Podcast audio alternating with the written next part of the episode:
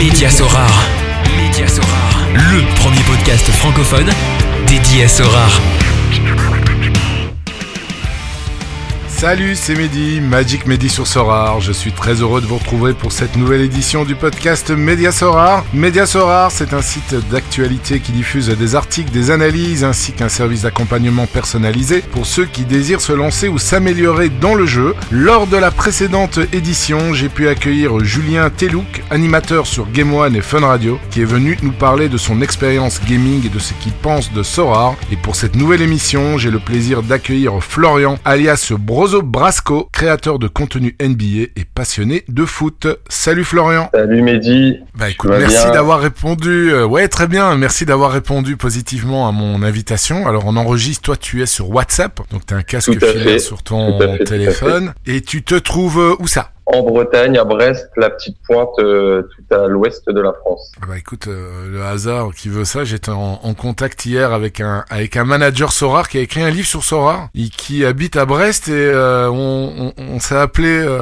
bah, hier fin d'après-midi. Il était en direction du, du stade pour aller voir Brest-Lille. Donc voilà, et le lendemain, j'ai un, un, un, breton comme invité. Ah bah peut-être que vous vous connaissez. Je vous, je, je t'enverrai peut-être ses, coordonnées. Vous allez voir peut-être un, un match, euh, un match ensemble. Alors Florian, euh, Brozo Brasco sur euh, sur Sorar. Est-ce que tu pourrais te présenter avant d'attaquer euh, bah, tout plein de sujets différents? Ouais, bien sûr, pas de souci. Bah moi c'est Florian, 32 ans, du coup bah, de Brest, comme on vient de dire. Ça va faire un an que je suis sur Sorar, on va dire que j'ai repris vraiment Sorar sérieusement. Après, je suis restaurateur dans le dans la vie active, donc chef de rang, maître d'hôtel, on va dire depuis une dizaine d'années actuellement en pause depuis euh, six mois après une dernière expérience qui n'a pas été très positive. Et du mhm. coup, euh, là pour l'instant, j'aide un peu mon frère euh, sur sa boutique, donc fromage charcuterie, et je pense me lancer dans un projet pour travailler sur les marchés pendant pendant un an dans le secteur de chez moi, du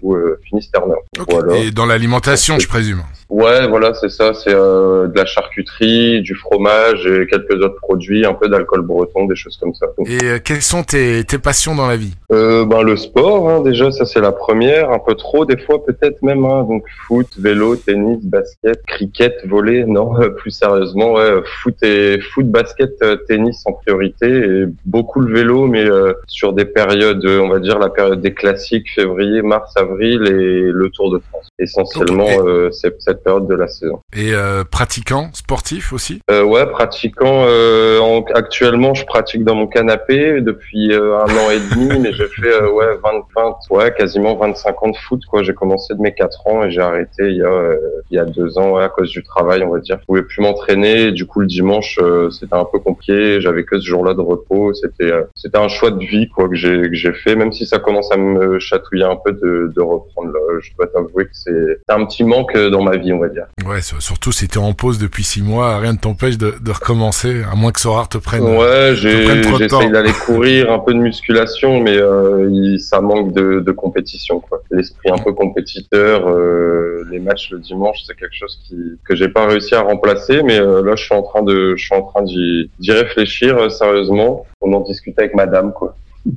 Ah, c'est bien, des bonnes résolutions, euh, des bonnes résolutions pour 2023. Et donc, euh, ouais, évidemment, quand tu travailles dans l'ORECA, donc chef de rang, donc ça veut dire que tu travailles quand même dans des, dans des restaurants assez euh, quoi, gastronomiques. Ouais, après ça dépend. Enfin, pas forcément gastronomique, mais euh, ben, quand je dis chef de rang, c'est un peu le poste, euh, c'est le poste, on va dire classique euh, après le serveur. Mais on va dire que les dernières années, j'étais plutôt dans pas responsable de salle, mais j'étais seul dans les restaurants. Quoi. Les dernières expériences que j'ai eues, j'étais tout seul dans des petits restaurants de 40-50 couverts, et du coup, je gérais bar, accueil, salle en fait. Quoi. Donc c'était plus une évolution personnelle de d'avoir plus de responsabilités, on va dire. Au niveau de la réalisation. des petites structures où on était deux ou trois. Bon, on va attaquer Sorar. Alors euh, tu avais dit euh, tout à l'heure que tu t'étais mis un peu plus sérieusement. Donc je vois que tu t'es inscrit le 12 mars 2021. Euh, explique-moi un peu comment est-ce que tu as tu as fait connaissance avec Sorar et pourquoi tu as mis du temps probablement à, vraiment te mettre dedans. En fait, j'ai mon frère qui, qui touche pas mal à tout ce qui est crypto-monnaie,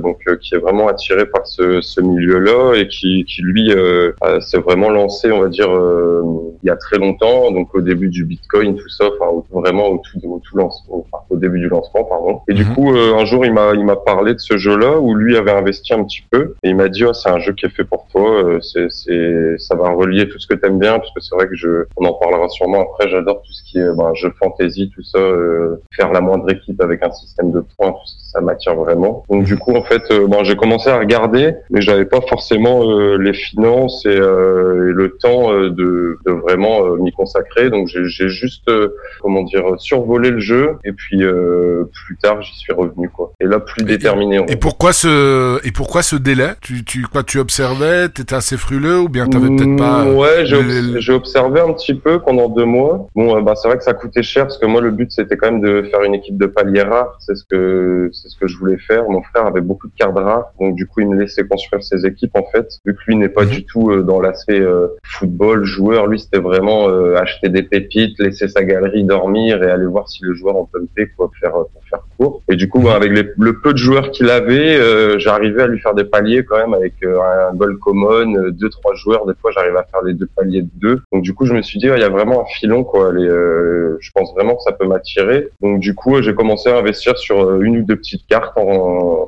que j'ai les tout de suite. Et en fait, quand je suis revenu après, un jour, j'ai ouvert ma boîte et j'avais euh, bah, un des seuls joueurs que j'avais acheté euh, pour la petite histoire qui était euh, Marcel Tisserand en, en rare, qui jouait à l'époque à Fenerbahçe et que j'aimais bien pour l'avoir suivi en Ligue 1, qui avait fait un x4, x5 et du coup, j'avais des offres, j'ai accepté. J'ai j'ai dû faire euh, ouais 130 euros je crois la vente et puis après je me suis lancé comme ça petit à petit quoi Mhm. euh, avec plein d'erreurs au début bien sûr forcément comme tous les managers je pense euh, qui n'ont pas l'expérience beaucoup, ouais, il faut, faut, faut, faut se faire la main, effectivement. Donc, inscrit 12 mars 2021, et donc, tu as laissé ça un peu de, de, de côté. Et Ouais, et t'as dire. repris, ouais. Ok, donc t'as repris sérieusement euh, mars 2000, euh, février, mars 2022, un peu au pic du, Ouais. du marché à ce moment-là euh, sur le sur le foot. ouais, j'ai repris au pic du marché, mais pas encore. euh, J'avais pas fait mon investissement en fait. Euh, à ce moment-là, je commençais à, à réfléchir. J'ai juste euh, investi sur quelques petites cartes, si je dis pas de bêtises, mais vraiment pas grand-chose. Et c'est, j'avais établi un projet en fait de genre de mettre environ 100 euros par mois jusque euh, pendant un an et demi quoi. Et puis en mai, au final, j'ai eu une, une arrivée d'argent un peu plus conséquente qui n'était pas forcément prévue. Et là, je me suis lancé. J'ai fait, euh, j'ai fait un dépôt euh, d'un seul coup et je me suis dit, ça sera les, le dernier argent que je mettrai euh, dans Sorar et, et feu quoi. On y va, on lance l'aventure quoi. Ça devait être début juin, si je dis pas de bêtises, que j'ai lancé mes, ma,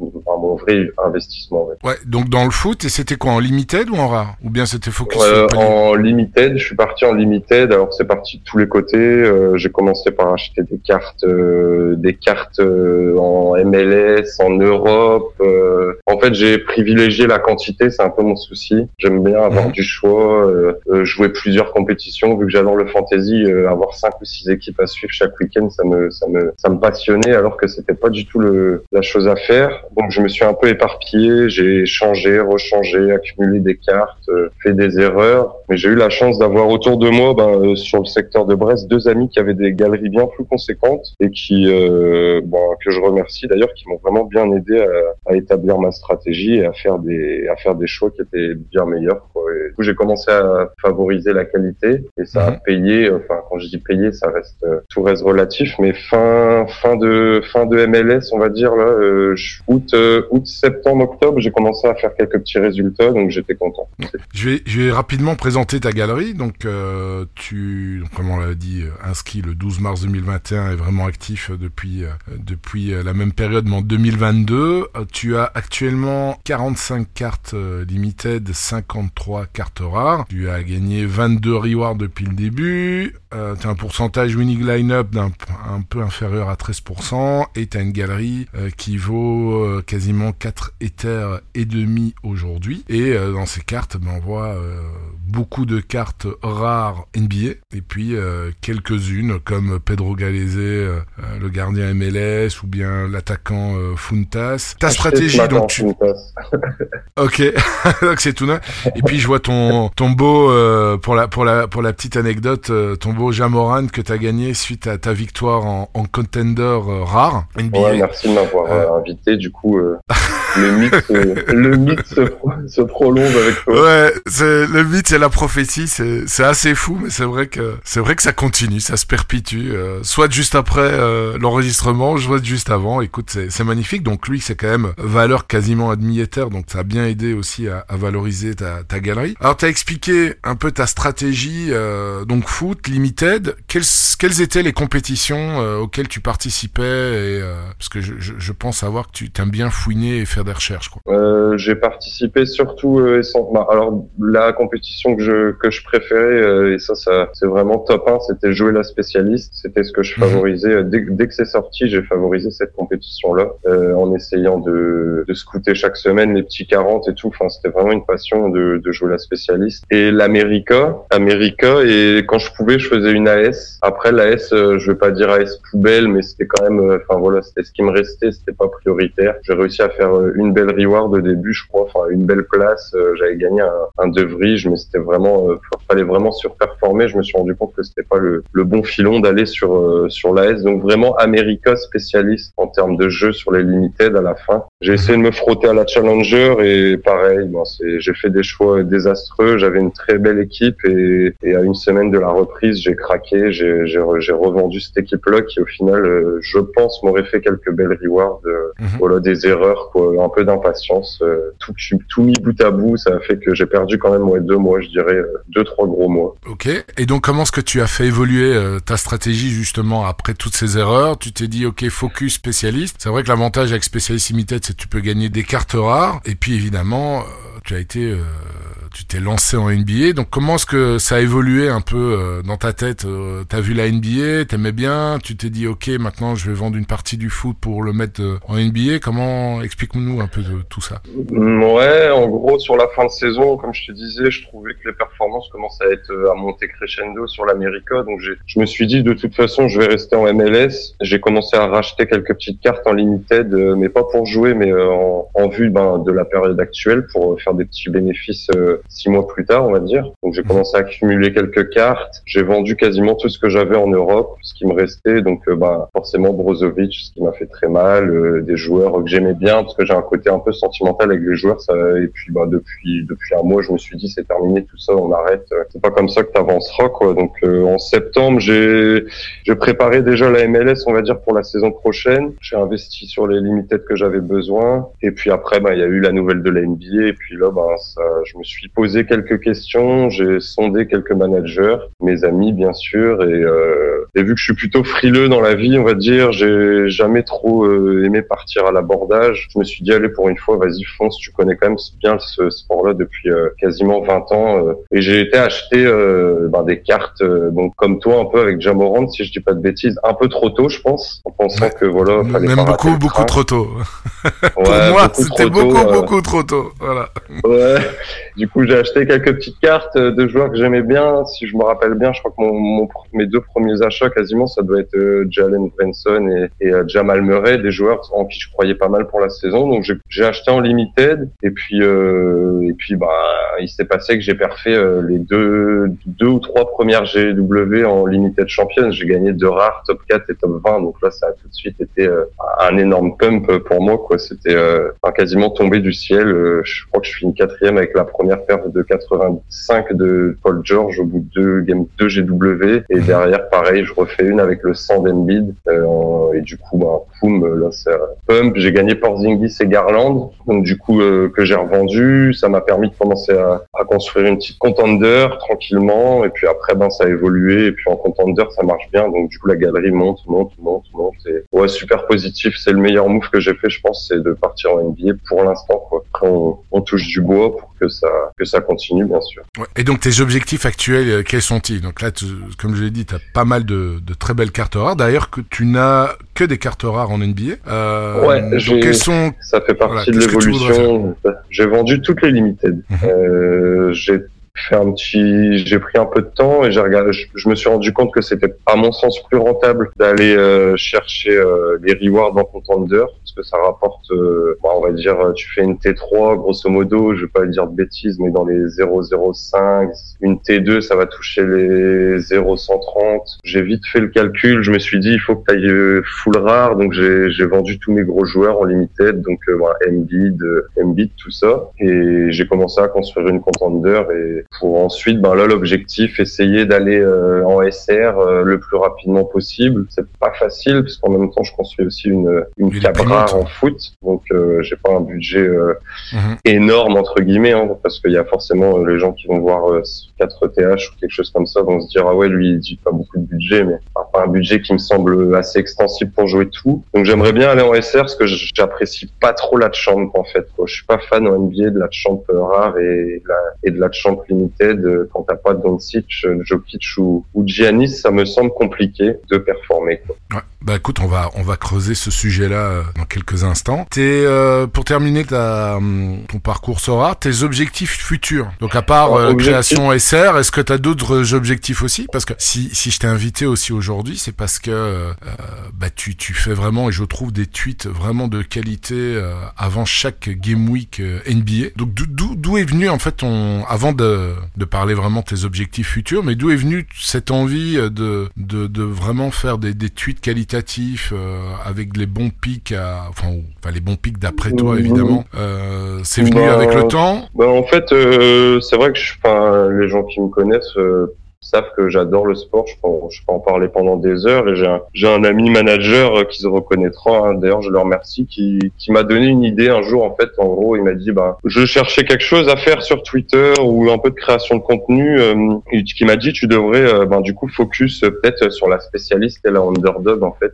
Et du coup, je me suis lancé comme ça sur la MLS, parce que je, je, je suis un fan de MLS. Donc, du coup, je me suis dit, bah, je vais faire du underdog spécialiste et faire un scouting sur la MLS. Quoi. Mhm. Donc, chaque semaine, j'ai commencé à scouter de mon côté et proposer aux gens des, des petits euh, des petits joueurs en moins de 40, euh, des joueurs euh, underdog et spécialistes. Et du coup, ça a commencé comme ça, assez petitement, on va dire. Et puis après, j'ai sympathisé aussi avec le, notre spécialiste MLS, le 8 de pique, et qui m'a qui m'a fait un ou deux posts de pub en fait sur sa page Twitter qui ont fait qu'il y a plein de gens qui ont commencé à me suivre. Ça m'a bien aidé d'ailleurs, je le remercie. Et du coup, j'ai comme voilà, c'est tout simplement ça. C'était vouloir un peu aider les gens et puis occuper un petit peu de mon temps libre euh, avec le scouting qui est quand même une passion, faut, faut bien le dire, euh, d'analyser, chercher les petits joueurs, regarder les matchs. Voilà. Mmh. et puis ça a pris une autre dimension quand t'as quand as commencé à faire ça sur euh, sur la NBA. Ah ouais, NBA pump pump affolant. Quoi. Là j'ai là j'ai été un peu victime entre guillemets du succès.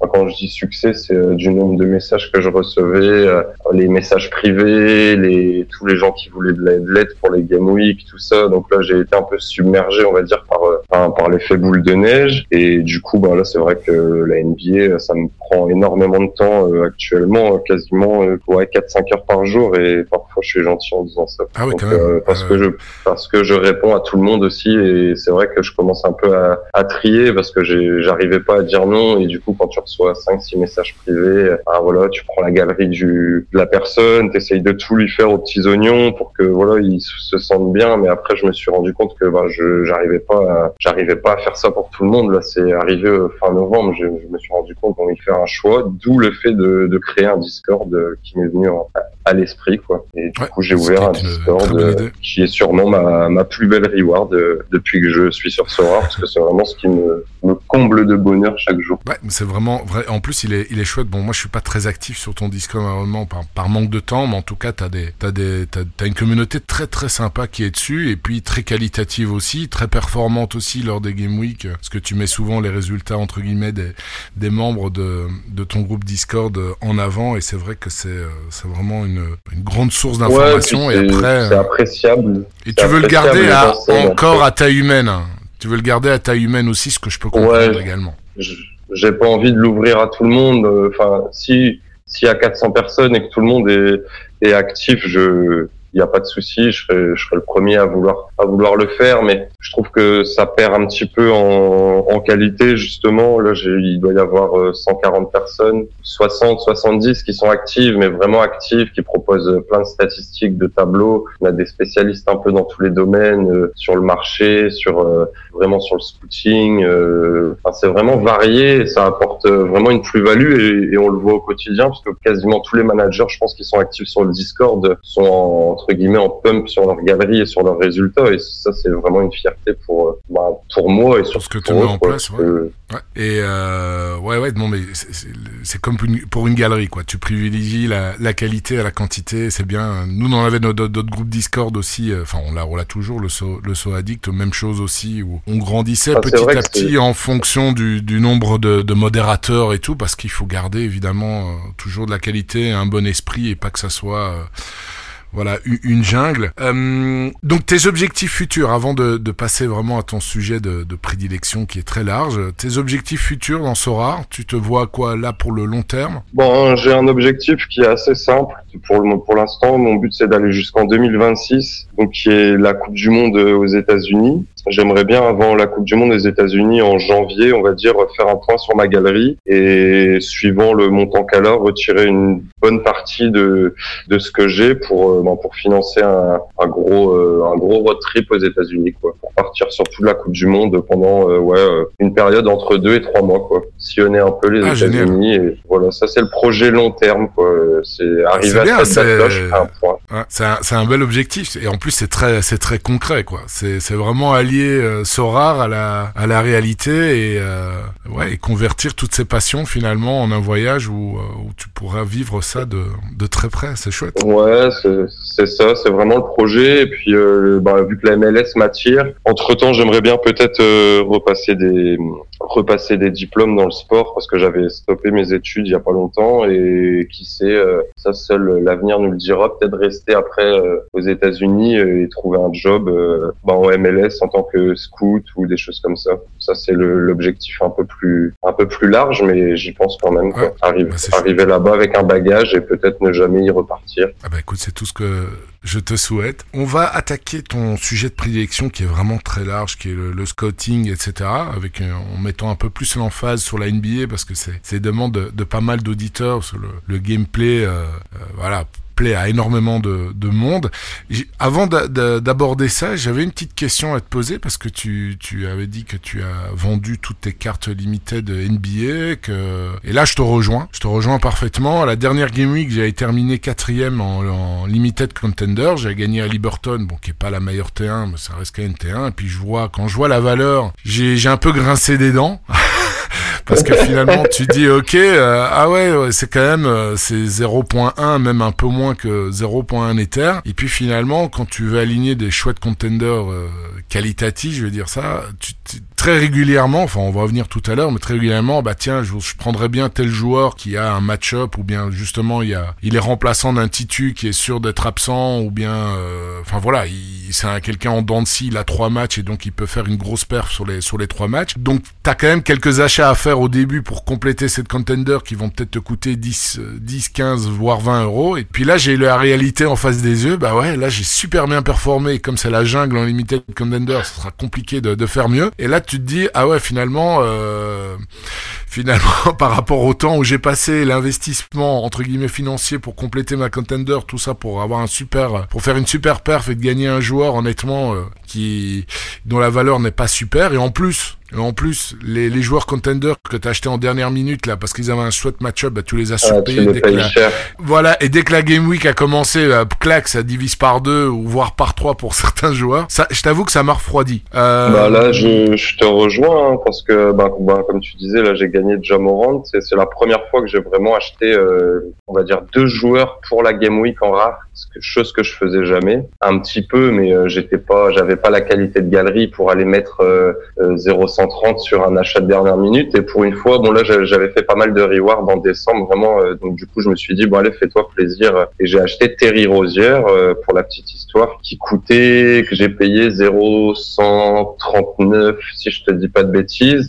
Alors il m'a fait reward euh, effectivement top 1, donc euh, super rentable. Là actuellement il m'a refait une grosse perte, donc normalement demain j'aurai une T3 je pense euh, minimum. Mais le problème c'est que ben, comme tu dis là, si je le vends maintenant, je suis en vu qu'il a pump, ben, son L10 va augmenter et je, suis à perte quoi. Enfin, sur son mhm. prix d'achat brut, je, je perds 0,02 quoi à l'heure actuelle on va dire. Donc, tu préfères le garder et, donc là ta stratégie c'est quoi? C'est le garder et attendre un peu que ça. Ouais, là, la stratégie, ça va être de le garder parce que lui, plus spécifiquement, c'est un joueur qui, qui est capable d'enchaîner trois matchs à 20. Là, il est en plein, il est en plein feu, mais euh, comme j'en parlerai tout à l'heure, c'est un profil de joueur qui est excellent pour ce soir. C'est que lui, c'est le joueur, il va faire trois matchs, il va marquer, euh, il va arroser à trois points, ça va rentrer, mais dans, ça m'étonnerait pas que dans deux semaines, il soit capable de redescendre sur des scores à 30 et du coup, dans ce cas-là, peut-être de redevenir un peu plus value, quoi. Donc, je vais attendre et après, il y a parfois des joueurs que j'accepte de laisser partir pour une petite perte, quoi, si j'ai une idée derrière la tête pour réinvestir derrière, quoi. Mais lui, ben, c'est le parfait exemple de, ben, du problème, euh, entre guillemets, de la NBA, c'est que tu FOMO et puis au final, euh, une semaine après, ben, tu peux pas forcément revendre. Après, là, forcément, il est rentable. Hein. Tu gagnes mon rente, euh, je regrette pas du tout. Ah non, ça c'est clair. Et pour faire le lien, parce que je voudrais un peu comprendre ta, hum, comment est-ce que tu vois les choses. Autant t'étais bien en spécialiste, enfin t'adores ce, ce, ce, modèle de jeu dans le foot où, euh, où on peut gagner des rares. Est-ce que t'avais pas envie finalement de garder une équipe limited mais en champion pour justement pouvoir gagner des rares? Et là, ça devient quand même vachement plus intéressant. Ben, j'y ai repensé là il y a une semaine parce que c'est vrai que bah, décembre c'est de loin mon meilleur mois sur Sorar, donc euh, du coup j'avais un peu de TH et j'étais en train de me dire qu'est-ce que j'en fais? J'aime pas trop quand ça dort. Enfin, j'aime pas garder trop dans le donc du coup, je réfléchissais. J'ai eu l'idée à un moment de, repartir sur les, de me faire une grosse euh, chambre limited. Mais pour moi, il fallait prendre Doncic. C'était ce que je pensais, on va dire, dans mon raisonnement. Et du coup, j'ai pas voulu. J'ai préféré euh, garder cette ETH et faire des petits investissements encore sur la NBA et travailler sur ma, ma Capra euh, MLS que je vais que je suis en train de construire. Franchement, la Champions c'est pas quelque chose qui me fascine forcément parce que c'est vraiment pour moi aligner les meilleurs joueurs et puis entre guillemets attendre. Enfin, c'est un peu réducteur, mais si t'as pas les grosses stars, moi je regardais hier, je faisais un point sur les Game Week. Euh, si t'as as quoi deux Game Week qui n'ont pas été euh, remportés par des par des joueurs euh, type euh, Doncic, Jokic, quoi, comme on disait. Donc je, je, me démarque moins sur la Champions, quoi. Je pense pas que je bénéficierais d'un petit avantage en allant en Champions. Ça sera un investissement plutôt pour voilà, en espérant que ben je remporte des cartes, mais le niveau est dur, comme tu disais, c'est la jungle en Champions Limited. Je vais jeter des coups d'œil parfois. Je vois sur le Discord les. Franchement, c'est pas c'est pas dans mes projets de retourner en Limited. Ok.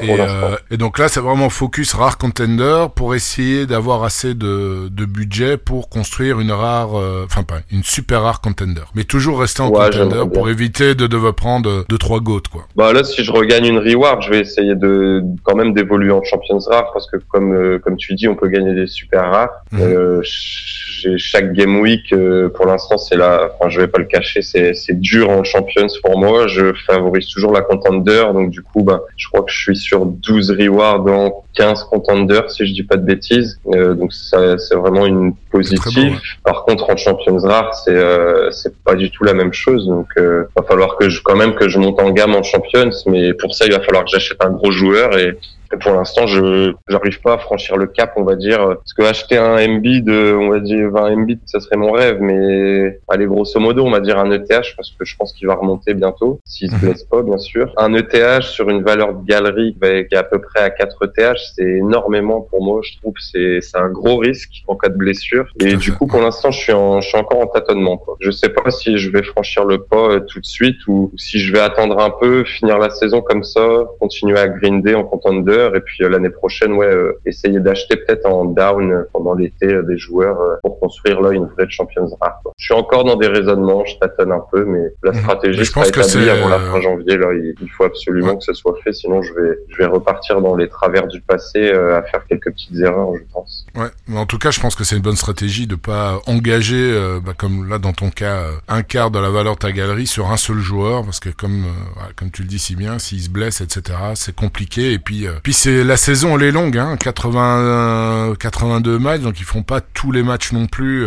donc ouais, c'est ça, c'est c'est exactement ça. La saison est longue et, là mine de rien, je trouve qu'elle passe très très vite. On arrive déjà sur, on est déjà pile à la mi-saison là. J'ai pas vu le temps passer. Enfin c'est, je me je me tourne en arrière je me dis on est déjà ouais, à mi-saison, j'ai l'impression que ça fait un mois. Et du coup là, est-ce que c'est le bon moment d'acheter un joueur euh, maintenant? Je, je vais vraiment y réfléchir quoi. Je j'aimerais bien Jokic au fond de moi quand même parce que Embiid c'est mhm. sentimental et j'ai peur que je suis un peu superstitieux, j'ai peur que si je l'achète en gros il, se blesse. Mhm. Donc euh, j'aimerais bien Jokic parce que je pense que c'est le meilleur euh, après Doncic mais allez le, le prix me refroidit encore un peu quoi. Il faudra encore quelques rewards euh, comme Jamorant et là oui je là, tu te lâches. Ouais, ouais là, je me euh, lâche. La, prochaine, je me lâche. Si, si je refais une perte, euh, là, par contre, euh, j'hésite. Ouais, tu, tu vends et tu prends, et tu prends un tout gros. Ouais. ouais il, me faudrait encore un ETH de valorisation. C'est mon calcul à peu près pour prendre le. Ouais, je pense aussi. Ouais, je pense, je pense que tu, tu es, tu es dans le bon. Bon, bon, on a déjà attaqué hein, ton sujet de prédilection qui est vraiment très très large au niveau du. Mais t'aimais bien le scouting parce que c'est un de tes, on va dire, de tes rêves faire du scouting. Donc tu, tu regardes, tu passes énormément de temps quoi regarder les matchs aussi bien de foot et de, et de NBA Ouais, alors le foot, j'ai un petit peu euh, décroché dans le sens Parce qu'il n'y a pas de MLS. bah, il n'y a pas de MLS et puis euh, bon bah franchement, faut faut avoir du courage pour regarder euh, l'équipe de France jouer hein, la Coupe du Monde. je me je m'endormais, hein, j'étais j'étais pas loin de m'endormir dans mon canapé. L'un de mes clubs favoris, c'est pas trop trop ça non plus au niveau du jeu. Vu que j'adore le jeu, j'ai mis une pause avec la NBA. Par contre, j'ai regardé ouais quasiment un à deux matchs par nuit mmh. pour scouter justement et regarder, essayer de suivre les progressions des joueurs. Quoi, c'est pas forcément, ça m'intéresse pas d'aller scouter euh, Doncic et Jokic ou même euh, Zach Lavine par exemple. J'aime bien aller voir les joueurs qui sont plus petits, euh, faire des focus sur eux, rester regarder deux trois minutes leurs déplacements, les mouvements, comment, enfin comment ils vont défendre, plein de choses en fait qui font qu'après ben tu peux anticiper des progressions assez fortes. Et pour l'instant, ça me réussit plutôt pas mal sur la NBA. Je suis assez content de voir que le ben, le réel se s'accorde un peu sur mes, enfin, sur le sur le jeu quoi. Sur tes observations. Les sont mmh. bons. Ouais, les scootings sont bons. J'arrive à faire des plus-values sur euh, sur des choses que que je perçois. Donc c'est c'est intéressant. Ouais. Franchement, c'est super agréable en plus de de se dire bah lui je l'ai senti euh, et puis bah là il a perf. Euh, je l'ai acheté il y a deux semaines et il est en train de monter c'est vraiment un sentiment agréable.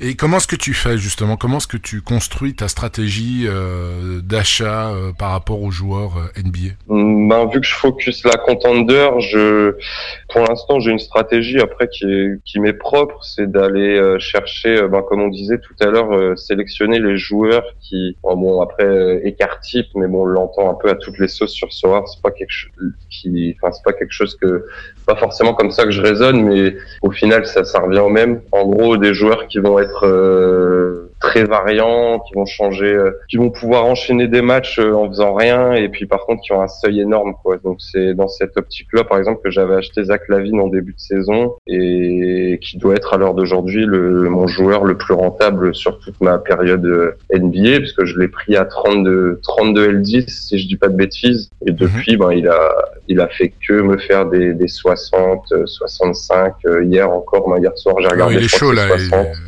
il est en feu et ça c'était une... j'avais la certitude pour suivre la NBA en gros que c'était sûr que ce joueur-là il allait claquer des, des gros scoring mais il fallait juste être patient quoi. Donc je l'ai acheté et mm. plusieurs joueurs comme ça lui Nurkic et Barrett voilà ça c'est pour la petite histoire les trois joueurs que j'ai que j'ai sélectionnés pour euh, commencer ma contender mes bases on va dire. Des joueurs qui étaient en sous perf mais j'avais J'étais persuadé qu'avec le temps, leur niveau leur permettrait de retrouver des, leurs standards et surtout de faire des grosses performances. C'est ce que je recherche, des joueurs capables d'aller très haut. Pas forcément à 30, 40 de moyenne régulier, ça m'intéressera moins. Je vais chercher plutôt des gros joueurs. Euh, avec beaucoup de variantes. Euh, voilà, c'est sûr c'est ça le plus important. Et derrière je vais placer euh, souvent bah, des joueurs ouais qui, qui ont des bons match-up. Plus que des joueurs réguliers je vais chercher des bons match-up. Donc euh, des joueurs qui ont entre 20 et 30 mais qui sur la game week en cours sont capables de, de faire un petit boost quoi. J'ai un peu affiné parce qu'avant je mettais beaucoup de L10 bas et je me suis rendu compte que c'était pas toujours le plus rentable. Je le fais encore mais euh, moins moins régulièrement. Et euh, tu, tu, quand, quand tu ces joueurs, par exemple, tu as, cité euh, ben, Zach Lavine, son, son L10 là va, va exploser euh, prochainement. Euh, comment est-ce que tu vois les choses? Est-ce que tu, tu comptes le vendre justement parce qu'il sera moins utilisable pour ta, pour ta contender parce qu'il aura une trop grosse moyenne? Ou bien tu préfères le garder, voir ses XP euh, bah, continuer à augmenter, le garder dans ta galerie et pourquoi pas l'utiliser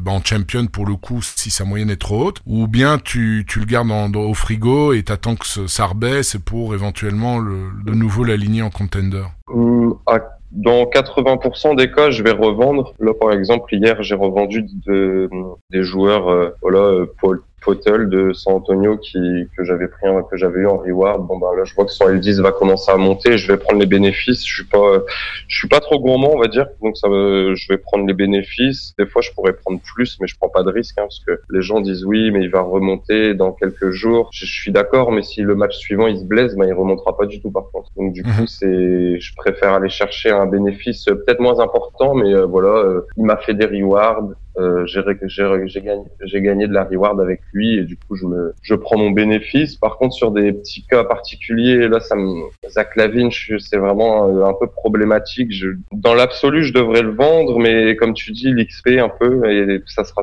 surtout important l'année prochaine. Donc euh, mhm. j'ai fait une petite liste de 5-6 joueurs que je que je pense pas vendre, quoi. Surtout des joueurs en plus de 40, on va dire, que je vais mhm. booster pour l'année prochaine, puisque je pense que ça fera la différence sur quelques game week. Quoi. Donc euh, j'ai fait une sélection et s'il y a des joueurs que je toucherai pas dans ma galerie, euh, Sabonis, Butler, ça je vais pas vendre. Euh, mhm. Fox, je pense que je garderai aussi. Je vais je vais jouer un peu le long terme, mais sinon tout le monde est susceptible de partir en cas de gros Quoi. Il y a 4-5 joueurs. C'est une, une question qui euh, qui revient assez régulièrement, que tu dois certainement avoir. Moi j'en ai aussi, même si je suis moins actif évidemment que toi sur euh, sur la NBA, c'est cette histoire de bonus parce qu'évidemment c'est pas comme le foot, le foot où tu as euh, des milliers de joueurs en fonction des championnats, là tu as 30 franchises avec 12 euh, joueurs actifs, elle a un roster de, de 15 joueurs max, donc tu as 450 joueurs maximum et et puis voilà, le, plus il y a des le supply, plus il y a de supply, plus la différence se fera au, au niveau des, bonus XP. Donc c'est intéressant et, j'ai un peu j'ai la même vue que toi, c'est-à-dire qu'il y a des joueurs pour moi des joueurs cadres, mais c'est surtout tout en champion, euh, voilà, que je garderai et,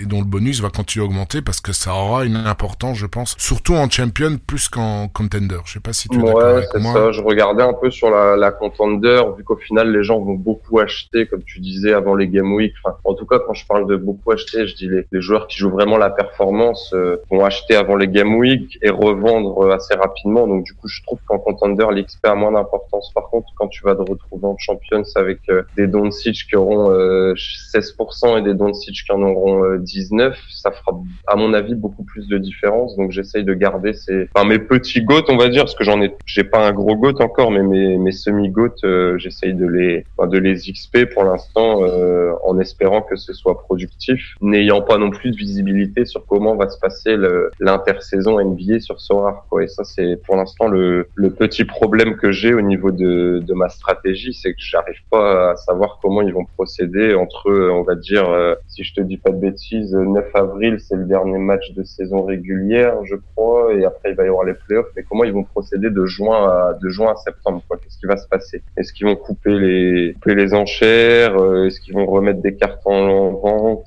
Donc je, je, suis un peu hésitant. Euh, par rapport à ça, quoi, savoir qu'est-ce que je dois faire de mon roster, est-ce que je pourrais racheter moins cher cet été? Si je le savais, je pense que je revendrais quelques joueurs maintenant. Euh, mhm mais j'en suis pas. En tout cas, la, la, la, la, vision de, de Sora depuis euh, un peu plus d'une saison. Euh, je me rappelle quand j'avais commencé dans le jeu, bah, tout début 2000, 2021, euh, il y avait plus d'enchères des joueurs pour lesquels les championnats, enfin pour les championnats qui étaient en trêve. Et puis après, la saison passée, ils ont ils ont dit non non, on va continuer à mettre des joueurs aux enchères, ce qui ce qui est bénéfique parce que parce que tu surpayais sur le second marché, mais évidemment la cadence est, est, est un peu inférieure. Donc je pense qu'ils vont faire et en, en, en MLB, c'est ce qu'ils ont fait aussi. Ils ont continué à mettre des joueurs aux enchères, même pendant la trêve de, de 3-4 mois. Et à mon avis, c'est ce qu'ils vont, c'est ce qu'ils vont aussi euh, faire bah, à une cadence probablement moins élevée en NBA. C'est positif pour les acheteurs, je pense, parce que tu, tu vas pouvoir sûrement faire de bonnes affaires pendant l'été. Cependant, j'ai quand même une petite interrogation sur le sur le fait que s'il n'y a pas de nouveaux entrants, ça risque de faire chuter un peu les prix aussi. Peut-être d'énerver un peu quelques managers euh, qui vont se dire ah ouais mais bon là j'avais mes 15 joueurs, mon Giannis je l'ai payé tant et là il y a un mec qui va l'acheter en juillet et qui va le payer ce prix-là et du coup c'est vrai que c'est franchement c'est la seule interrogation que j'ai sur le marché NBA, c'est s'il n'y a pas énormément de nouveaux entrants, je, je, me pose la question comment ça va se passer sur euh, comment ça va pouvoir se passer l'intersaison et je la, voir comment les prix vont évoluer quoi. Donc je, je sais pas s'ils vont vraiment rajouter des cartes parce que ça peut aussi du coup faire euh, de faire chuter les prix. Enfin c'est une vision que j'ai. Après je je sais pas du tout. Hein. Je suis vraiment pas un expert du marché, mais en essayant de, de m'intéresser de plus en plus, ben je, je me pose cette question là quoi. Quand on va arriver là en mars, euh, sûrement qu'on l'évoquera un peu tout à l'heure. Qu'est-ce que je dois faire avec vraiment avec mon roster Qui je dois garder Est-ce que je dois vendre Est-ce que je dois acheter en été Est-ce que je dois attendre la nouvelle saison parce qu'il y aura les nouvelles cartes aussi, donc ça va faire de la, ça va compliquer quoi. C'est les ouais, surtout qu'avec le, le bonus, enfin moi je suis persuadé que, enfin je, je pense hein, que, que le, vraiment que le Sora va continuer à mettre des cartes mais à une cadence un, peu moins élevée pendant pendant la trêve. Et là honnêtement, tout dépend de la cadence. Comme tu dis, il y a le facteur, mais c'est comme au foot, mais c'est peut-être encore comme la NBA est un, un nouveau sport, bah, c'est encore un peu différent. On n'a aucune vue sur le sur le marché, si on peut appeler ça un marché, comme le, le avec des cycles, etc. En foot, on dit oui, on a des cycles. C'est vrai que ça a bien plongé depuis février jusqu'avant ou pendant la Coupe du Monde. Ça a été quand même assez linéaire vers le bas. Là, avec la reprise de championnat, ça s'est s'est un peu repris, donc c'est bon signe. Euh, mais le truc en NBA, c'est qu'ils ont encore pas fait grand chose. Hein. Et quand on voit ce que, je sais pas si tu avais connu NBA, Top Shot euh, quand c'était sorti fin 2020. Euh, là, il y avait des joueurs NBA qui faisaient la promo. Enfin, il y a eu un faux mot de fou. Et moi, je sens bien voir la même chose quand même arriver en NBA avec des joueurs. Bah, j'aimerais bien, ouais, qu'il y ait un petit,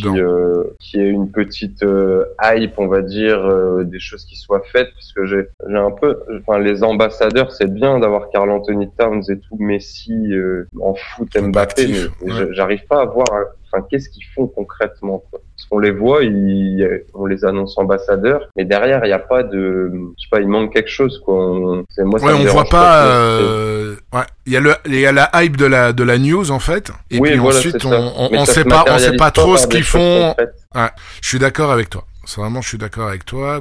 Je présume que les choses sont un peu lentes à, à, à se mettre en place, mais c'est vrai qu'il faudrait. Là, il faut aller chercher, euh, il faut aller chercher Wembayama. Là, là, si on veut faire un pump sur la NBA, on va chercher notre français. On lui propose quelque chose. Je sais pas, même des rencontres euh, réelles. Enfin, comme ils ont fait avec Zidane pour la Global Cup. Tu, je sais pas, tu remportes une compétition, tu as le droit d'aller voir deux matchs et tu mhm. passes une heure avec euh, Wembayama dans, ton, dans, dans son, dans, enfin, dans son vestiaire euh, après le match ou une rencontre, quelque chose. Mais que les ambassadeurs vraiment te donne envie de voilà qu'on les voit euh, travailler. Quand je dis non travailler, mais promouvoir ça. Voilà, c'est vraiment le, terme. Parce que moi je les vois, je vois une annonce et derrière, ben Messi à l'heure d'aujourd'hui, il, est ambassadeur Sorar, mais j'en vois pas. À part la, vidéo de présentation, euh, ouais, je suis, d'accord avec toi. Et à mon avis, ça va arriver, ben, comme tu dis, avec Carl Anthony Towns.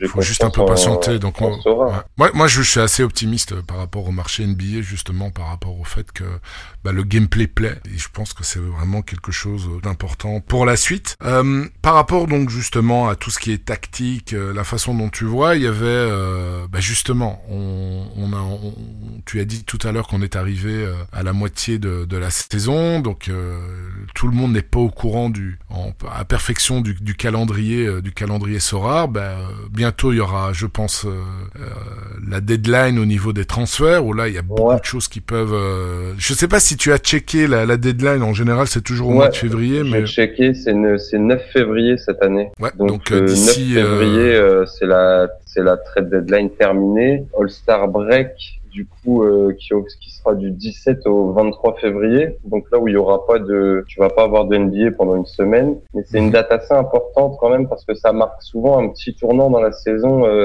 au niveau des équipes qui vont entre guillemets lâcher un peu des matchs, tu vois, tanker comme on dit dans comme on dit dans le jargon, qui vont tanker. Du coup, on va dire qu'entre le 9 février, euh, le fin de la trade deadline et le et le 20 ouais, et le 25 février, ça va vraiment être une grosse période à mon avis sur la NBA parce qu'il y aura eu beaucoup de mouvements et ensuite vont se poser les questions euh, de savoir euh, voilà les équipes qui vont pas être en playoff, est-ce que tu dois garder les est-ce que tu dois garder les joueurs quoi? Parce qu'on arrivera en mars, c'est la fin de la saison, elle est en avril quoi, la dernière journée, c'est le 9 avril cette année. Tu vas te retrouver avec euh, énormément de joueurs qui vont à mon avis décoter quand même quoi. Mhm. et qui, que les managers vont chercher à vendre parce que garder des joueurs de Houston, bon, euh, ah, j'aime bien Houston, hein, mais euh, qu'est-ce que tu vas faire de ces joueurs Qu'est-ce que tu vas faire de ces joueurs-là pendant euh, du, du 9 avril au, on va dire au 9 octobre, quoi, grosso modo. hein. Mhm. C'est quand même une énorme coupure. Donc je, je pense que des gens vont vachement vendre à ce moment-là des leurs joueurs qui ne jouent pas les playoffs pour financer sûrement des achats joueurs playoffs et essayer de, de continuer à, à prendre des rewards. Est-ce que tu fais des petits paris sur des joueurs pour le moment qui n'ont pas énormément de temps de jeu euh, dans l'optique Ouais, justement d'un ouais, ouais, j'en fais, j'en fais quelques-uns. Euh, j'en ai fait un en début de saison que, que j'aime bien, c'est le petit Tai Tai Washington justement de, de Houston là. Donc lui, je l'avais Mhm. pris euh, dès le début là quand la saison a commencé. Je, je l'avais recommandé à quelques collègues aussi et sur le Discord et, et il m'a rapporté déjà deux rewards hein, si je dis pas de bêtises. Il avait zéro de L10 et j'aime vraiment beaucoup ce meneur là. C'est c'est vraiment un basket euh, d'école quoi. C'est c'est pas quelqu'un qui va être dans les highlights mais très propre euh, à la passe, euh, capable de, de shooter. Donc je fais quelques petits paris. En plus sur le Discord, on a vraiment deux spécialistes en J League là, donc euh, qui eux postent chaque euh, chaque jour, voire euh, chaque semaine, ben, plein de joueurs qui performent en J League et du coup ça aide quoi. Et franchement, ils en, il y en a pas mal qui commencent à arriver là et, et leur travail est payant quoi. Donc j'ai investi un petit peu, mais je suis pas trop non plus, parce que ça reste de l'ETH qui dort quand même un petit peu. Euh, je Ouais. pense que ces joueurs-là, ils, ils sont un peu sous les radars. Tu auras moyen de les avoir encore pendant deux trois mois à des prix euh, qui sont pas trop trop excessifs. Quoi. Mhm. Un petit Fournier, par exemple, un mec qui, un- qui sort de G-League et qui perd. Ouais. Un, un Fournier, par exemple, qui était mis au placard pendant un bon bout de temps, est-ce que tu le vois euh, trader? Est-ce que tu penses que ça serait un bon pic? J'ai pris son collègue Derrick Rose, moi, personnellement, parce que justement, comme tu dis, je pense qu'il allait être tradé. Du coup, j'ai mis au chaud, tu vois, au placard, j'ai payé moins de 0,02. Et ça, je suis prêt à attendre un long moment, enfin, au moins jusqu'au 9 février. À partir de ce moment-là, après la trade deadline, je verrai s'il n'est pas transféré et qu'il joue plus à New York. Ben, est-ce que j'attendrai un an la saison suivante? Euh, Vu le prix que j'ai payé, je pense que je serais capable, ouais, sur des petits prix comme ça, il faut, il faut savoir être patient. Euh, Fournier, pour le cas particulier, il commence à rejouer, donc j'ai Mhm. pas forcément l'impression qu'il va être tradé. Après, ça reste qu'une impression. hein. Je, je, je pense plutôt qu'il peut rester dans le roster, euh, même si Chicago cherche quand même à avoir un gros joueur. Euh, New York, pardon, cherche à acheter un gros joueur, enfin à trader. Mhm. C'est 50-50, mais c'est un achat intéressant. Fournier, je pense s'il y a des gens et, qui sont intéressés, qu'il n'est pas trop cher, qui rentre dans leur budget, c'est vraiment un joueur qui peut, euh, s'il part, faire des performances et s'il reste, il peut pas faire pire de toute façon. Donc, euh, Non, à mon avis, il n'y a pas beaucoup de risques en, en, en achetant ce type de joueur. Tu parlais tout à l'heure, j'en vais un peu, on rebondit sur autre chose. Euh, tu parlais de, tu avais cité Sabonis. C'est un joueur que tu, tu allais garder dans ta dans ta galerie. Euh, J'aime beaucoup aussi euh, son jeu euh, très complet, euh, qui ressemble fort au papa d'ailleurs. Euh, papa aussi maître des assists, Ouais, etc. son- son Donc père un- était un- fort. Ouais. Ben là justement, moi je me pose la question par rapport à ce joueur-là, pas par rapport à ses capacités, mais plus par rapport, ben voilà, là aujourd'hui il a un L10 de 52. Bon c'est vrai que son son L40 est, est légèrement à ta 44, euh, son L10 à 52 et quand tu regardes ses, ses perfs, ben, il il est assez stable hein, comme joueur. Euh, il tourne toujours aux alentours de, de 50 points. C'est rare qu'il dépasse les 60. Depuis le début de la saison, il l'a fait à deux reprises. Euh, justement, par rapport à ce joueur-là, je, je me dis, est-ce que c'est un joueur à garder, à utiliser en champion? Parce que c'est compliqué à utiliser en contender, sauf si vraiment euh, tu fais des achats de dernière minute avec des, des, gars, euh, je sais pas, qui est au fond du banc et qui se retrouvent quasiment euh, sixième homme. Euh, c'est euh, donc c'est un joueur qui, qui arrive quand même au niveau moyenne qui est qui est très haut et en même temps tu sais très bien qu'il va pas te faire des scores euh, à la Jokic, à la Yanis ou à la Doncic en tapant des, ou à la même euh, parfois à la Embiid évidemment en tapant des 70 voire des 80. Donc c'est quel, est ton point de vue par rapport à ça? Parce que moi je t'avoue que je suis, je suis quand même assez assez mitigé et d'ailleurs c'est pour ça que le, le prix C'est un, exemple, t'as as un peu touché le, mon, mon point sensible, parce que c'est vraiment un de, mes- ouais, c'est dans mon, c'est un de mes joueurs préférés hein, dans ma galerie. Il, il- je le vendrai pas déjà, ça c'est certain. mais c'est plus au Ouais, niveau c'est- affect ou bien c'est vraiment utilité euh, Sora Non, hum, affect un petit peu, ouais, je vais pas te cacher, il fait partie des deux trois joueurs où l'affect rentre en compte, mais je trouve que c'est important d'en avoir sur ce rare parce que ça fait partie de la notion de plaisir que j'ai toujours envie de d'avoir dans ce jeu-là, de perfer aussi avec des joueurs que t'aimes bien. Et, et je suis pas forcément euh, sur les scoring. Ben c'est de toute façon c'est c'est ce que tu dis est vrai. Après moi je pense qu'il est capable d'aller chercher des 70. Je pense vraiment qu'il est capable de le faire euh, parce qu'ils vont ils sont vraiment en mission Sacramento par exemple pour le, le cas précis. Mais on va dire plus globalement des joueurs comme ça, ben c'est c'est un casse-tête quoi. Et j'en ai plusieurs actuellement parce que c'est en plus ça tombe toujours sur les joueurs que j'aime bien parce qu'il va rentrer dans le même profil que Butler, même si bien sûr Butler a performé hier, donc euh, ça contredit ce que je dis. Mais c'est des joueurs qui qui vont être assez réguliers, qui vont faire des 45, 50 assez souvent et très peu. Normalement, il faut, je pense qu'il faut savoir en garder quand même, pas parce que si tu le vends aujourd'hui, tu vas le repayer beaucoup plus cher quand il va redescendre. Quoi. Tu vas le vendre aujourd'hui en hype. Euh, bon, là, il est pas en hype, mais il a quand même bien monté moi, par rapport au prix où je l'ai acheté. Ah il, a, ouais, non, mais il son, a pump. son, son prix, Son prix, oui. de- ouais, Prix- son prix est beau, prix est quand même très bas par rapport euh, par rapport au GOAT. Hein. Il est euh, là rare, il il, tourne à 0,23 euh, pour une moyenne de points euh, similaire à, à- attends, à des gros gros joueurs quand même. hein. Ouais, je l'ai, je l'ai eu à 0,140 pour pour tout te dire, je crois, si je dis pas de bêtises. Mais il était en L10 euh, à 39 quand je l'ai acheté, quoi. Donc ça change tout. Il a eu deux Et un autre, euh, ah, ouais, et un joueur, choix- Ouais, je comprends. pardon. je Et, et un joueur un peu dans le même style, je vois Randall aussi. Euh... Euh, Rand- Randall, je suis, pour moi, c'est de la, c'est en, en- c'est une grosse hype là. C'est de la, c'est, je vais peut-être euh, me faire des ennemis ou me tromper, mais je pense qu'il est en légère surperf. Mais après, ça reste qu'une analyse personnelle. Surtout qu'il y a Barrett qui revient et on a bien vu, ben hier. Je pense, je, je me trompe pas parce que j'ai pas checké tout, mais quand j'allais me coucher, euh, la performance de Randall hier soir, elle est pas exceptionnelle si je dis pas de non, il est à 33. Ouais. Voilà, 33. Alors, donc- il est à 33 alors Ouh. qu'il a aligné euh, plus d'une dizaine de matchs au-dessus de, de 50. Ouais. Voilà, c'est ça. Je pense qu'il a eu une grosse période. Hum, J'ai jamais pensé qu'il pourrait être. qu'il- son prix, de toute façon, c'était une anomalie pour moi. Ça, c'est vraiment. euh, il y avait une défiance à son égard parce qu'il restait au- dans les alentours du prix de Sabonis, grosso modo, peut-être 0,25, alors qu'il perfait comme un goat. Quoi. Donc, je me Mhm. posais la question pourquoi les gens vont pas dessus? Euh, c'était très value, mais au final, si on suit bien la NBA, ben Randall, euh, les saisons d'avant, c'est pas non plus toujours la sécurité. Il est pas toujours très régulier. Je pense qu'il était légèrement sur performance. Par contre, s'il me refait 3,33, ouais, là, je vais aller l'acheter. Là, je suis. Ah oui, là pour le coup, là tu vas le racheter parce que tu sais que son, voilà, sa moyenne va, Ouais. va diminuer. Et Si- puis, euh, ouais, Bah aujourd'hui parce sur le, en L10, il est deuxième. Hein, il est juste derrière Doncic, euh, devant Ouais, Jokic, Embiid. euh, c'est vraiment mais il coûte hallucinant. euh, 6 à 7 euh, fois moins cher. Bah, c'est ça, c'est pour ça que je comprenais pas quoi ce que je voyais. J'ai un collègue qui l'avait en galerie et du coup il me posait la question et je lui dis t'as- enfin, faut pas le vendre quoi parce que là il est en, si tu le- il est tellement il était tellement en forme que le vendre à ce moment-là à 0,25 ça me quand tu tu rachètes qui à ce prix-là quoi? T'a- T'avais personne qui faisait ces performances-là à ce prix-là même Sabonis il arrive il arrivait pas du tout à son niveau Mhm. donc moi je vais plutôt attendre qu'il baisse et ouais par contre quand il va redescendre un peu s'il arrive dans un L10 à là, il est à combien là tu disais? Son L10, il est à 57.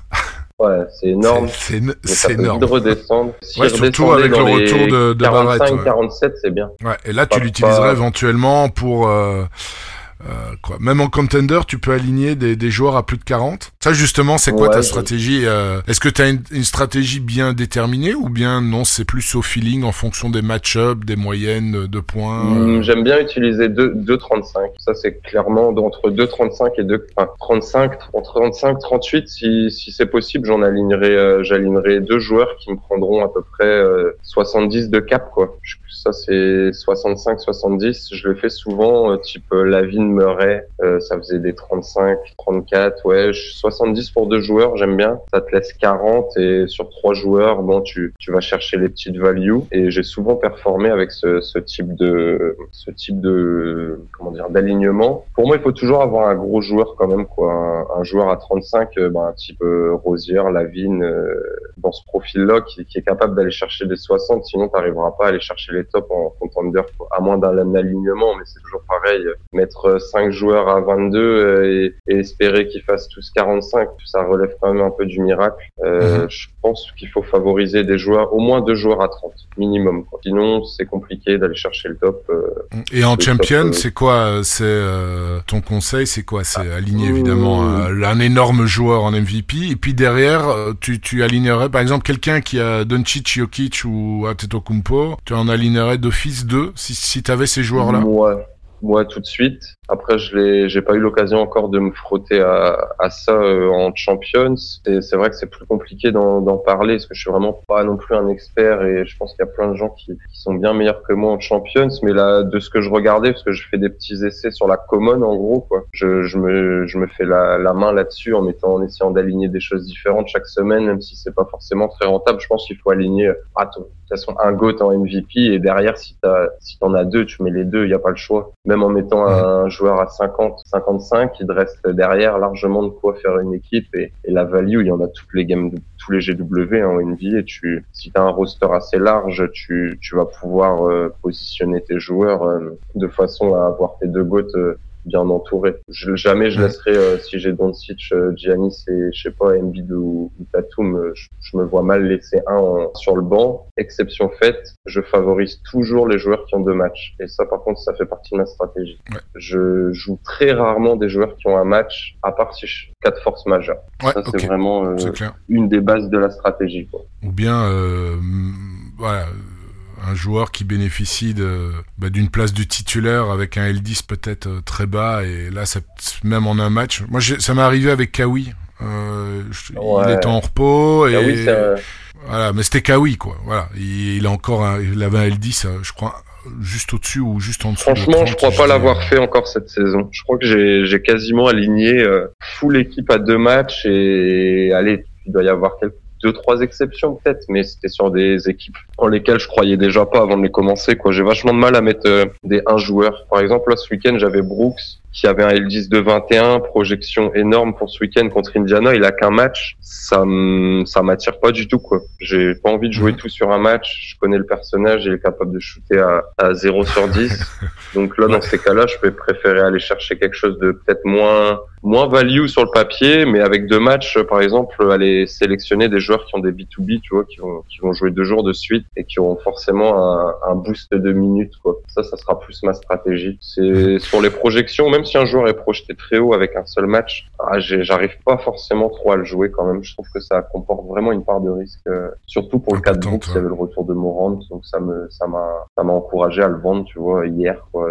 En bénéfice, j'ai dit, bah, je le vends, tant pis. Il va attirer du monde avec sa projection, parce que beaucoup de gens euh, font par rapport aux projections sur Ardata. Et du coup, tu, je viens de me rendre compte depuis deux semaines que si tu utilises pas les projections sur Ardata, ben, tu perds en qualité pour ton Les gens vont lister très haut les joueurs qui sont très bien projetés. Donc euh, ça, c'était, ça faisait partie une de mes questions. C'est bien que tu en parles. Euh, donc qu'est-ce que tu en penses? Donc tu, tu trouves que c'est un, un outil vraiment qui est fiable, le système de projection de Sorar Data? Ben, Enfin fiable, c'est, c'est pas c'est pas le but parce que Sorar Data, il développe des outils euh, et puis euh, au manager à en tenir compte. Mais toi, tu trouves que c'est vraiment un élément qui aide? Ben, pour rien pour rien te cacher, j'ai j'ai fait les novembre et et décembre, je les ai fait sans utiliser les projections sur Ardata, mais vraiment sans les utiliser. Euh, voilà, je les voyais hein, sur mon line-up builder, mais je, je les prenais très peu en compte.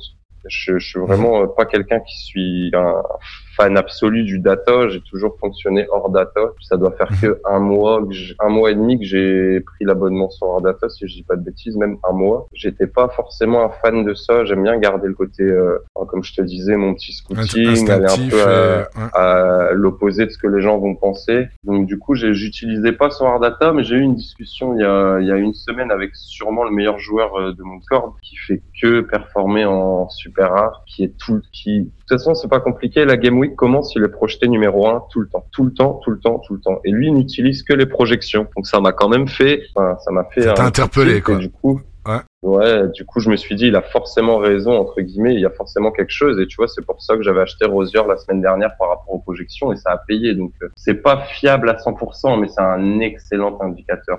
J'ai revu un peu ma position je suis, j'étais pas, euh, enfin, je, trouve que ça casse un peu la notion de plaisir de suivre toujours que sur la projection. T'as pas forcément envie de mettre le joueur, mais il est bien projeté. Mais euh, force est de constater, après avoir discuté une ou deux heures avec lui, que ah, de toute façon, il n'y a pas de secret. Il, est tout le temps dans les top. Donc, euh, je pense que ouais, c'est fiable. Ouais, je peux pas dire le contraire. Il y, a, il y a une forme de fiabilité, même si j'ai noté quelques petites choses qui me qui ne sont pas prises en compte, comme le nombre de fautes. Tu vois, par exemple, si un, hier je regardais deux minutes de jeu, il a joué deux minutes 23 par exemple. Drummond, il a fait quatre fautes. J'avais jamais vu ça. Deux minutes 30 C'est une machine. C'est une machine à faire des fautes. voilà, ouais. Et du coup, ben, par exemple, ça, ça peut être, ça peut biaiser euh, les analyses de Sorar Data. Quoi. Enfin, on Bien va sûr, dire, ce euh, des Roto éléments Wire, ils vont, pas forcément prendre ça en compte. Je me suis fait avoir une ou deux fois avec euh, Zach Collins que, que j'avais de- des Spurs et j'aime bien. Voilà, il avait des value, Paul Pell n'était pas là. Sauf que ben le joueur, il a les matchs, il commence, il a trois fautes à la fin du premier carton, il part faire banquette, euh, boire son soda et derrière tu la game week elle est foutue quoi. Tu perds, euh, tu perds de, de l'utilité sur ton joueur. Mhm. Mais si c'est c'est euh, fiable, enfin, fiable, c'est Ouais, c'est un, un élément euh, ouais, intéressant. Ah oui. et, et tu regardes ça combien de game week à l'avance? Tu regardes juste pour la prochaine game week? Parce que je présume que c'est compliqué de, de se projeter longtemps à l'avant parce qu'il y a bah voilà, il y a les blessures, il y a plein de choses qui peuvent arriver d'ici là. Ben, je- maintenant là, du coup, ça fait deux semaines que j'ai commencé à regarder un petit peu. Après, je vais pas te dire non plus que j'ai changé du tout tout. Hein. Je, je, je m'en sers comme indicateur, euh, mais bon, j'aime bien garder, comme je te disais, cette part de flair, on va dire. Et par exemple, la semaine dernière, tu vois, sur ma victoire, euh, Lavigne, il était pas bien projeté sur son premier match. Il avait pas une projection folle, mais moi, j'avais la sensation qu'il pouvait faire quelque chose. Et au final, il fait 68. Donc euh, ça montre que la projection a aussi ses limites pour des joueurs comme ça. Pour moi, la projection, euh, ils peuvent prendre feu à tout moment. Il y a 30 joueurs en NBA, ils peuvent faire euh, 40 points sur euh, sur la tête de tout le monde euh, un bon soir, quoi. Et ça, C'est le côté Mhm. qui va qui va biaiser un peu euh, l'analyse. Mais je regarde sinon deux jours avant les premières euh, pour le pour la game week, je regarde deux jours avant et ensuite les achats. euh, maintenant, je les fais euh, pareil, à peu près dans ce dans ce facteur-là, dans la journée où j'ai regardé le matin. Si je vois quelque chose, je prends et je reliste directement pour faire un peu d'air. Quoi. Ah oui, tu, tu fais aussi un peu d'air aussi. Ouais, je fais un petit peu. Ouais. Enfin, quand je dis c'est assez facile, c'est toujours pareil. Ça fait un peu prétentieux, mais c'est assez simple d'anticiper par rapport au foot euh, l'achat-revente sur la NBA. Quoi. Par exemple, là, Liberton hier, il s'est blessé Ouais. et ça me fait rire parce que je voulais l'acheter. Euh, McConnell, je voulais le prendre. J'avais vu qu'il y avait trois B2B à venir pour Indiana et je me je vais sur lui et là c'est Sora NBA que tu dois voir aussi sur euh, sur euh, Twitter qui m'a qui a cliqué euh, qui a pris les quatre avant moi quoi. donc du coup j'étais euh, j'étais un peu frustré Il y a pas mal de les managers qui font ça. Ah, il y a pas Ouais, mal de managers, beaucoup. ils sont ils sont au taquet euh, quand tu quand tu bah il y en a beaucoup qui regardent les matchs même ici euh, avec nos comment dire nos nos, nos horaires euh, européens, bah, ils sont là à regarder les matchs et clac clac euh, dès qu'il y a dès Ah qu'il y a oui, un ouais, je- blessé, non, ils sont ils sont ils sont au taquet et ça et ça prend euh, les paquets quoi hein, c'est 3 4 5 comme tu dis euh, Ah, et, euh, ça finit le game. course, hein. C'est on remplit le caddie et derrière on reliste et, et tu fais euh, tu fais vite du bénéfice. Je l'ai fait un soir ou deux sur une fois sur des joueurs des Spurs euh, où j'ai pris 4-5 mais c'était en limited donc c'était différent. J'ai fait mes courses, là, j'ai tous les joueurs des Spurs un soir j'ai craqué euh, et tous les petits là boum boum allez toi viens toi aussi. J'avais vu les game week qui arrivaient mais au final c'est super rentable quoi. Après voilà faut avoir de l'ETH en stock, faut, être- faut accepter. euh, Il y a une petite part de risque mais sur la NBA c'est à mon sens très simple de faire de l'AR quoi. J'ai pas envie forcément parce que j'aime pas trop euh, me focaliser là-dessus, mais quelqu'un qui a du temps, qui se dit ouais j'ai pas un gros budget et qui peut se Ouais, ça donne du, du grain à moudre quoi. Ouais. Ouais, Donc, franchement, c'est c'est très simple de faire des, des grosses plus-values juste sur les fluctuations du L10. Quoi. Et c'est pour ça aussi que le Discord nous aide bien, parce qu'on a des, des garçons qui font des tableaux euh, et qui sont capables de projeter les L10 voilà, sur plusieurs euh, journées, les fluctuations en direct et tout. Et du coup, tu as ta liste de joueurs où les L10 vont baisser et tu sais très bien que la semaine suivante, leur prix va monter. Tu achètes et, et en général, à moins d'une blessure, tu, tu fais ton bénéfice derrière. Quoi. Même s'il n'est pas toujours énorme, tu vas prendre un petit bénéfice. Mais mis bout à bout, 10, 10 fois 0,01, ça fait 0,1. Quoi. Et Ah ouais, là, c'est un joueur, euh, un très bon joueur. Bien sûr. Pour financer, c'est très bien, je pense. Financer une contendeur pour des débutants, des choses comme ça. Tu fais un peu d'air euh, de Ouais, ça permet de, grinder petit à petit et, et grossir euh, de cette manière-là. C'est vrai que le, le, le, le gameplay Mais NBA, tout le monde n'est pas euh, Charcot. Hein. il prête. Non, c'est ça. Mais bon, voilà, c'est- c'était aussi un bon moment aussi, un top Ouais, moment. Mais c'était vrai c'est qu'en. NBA, euh, vrai qu'en NBA, ça, ça tombe, ça tombe, ça tombe vraiment bien. Et, et, et là, avec le gameplay, avec ce cap justement, permet une grande liquidité du marché. Ça, c'est vraiment très étonnant et, et très réjouissant. Moi, il y a pas mal de.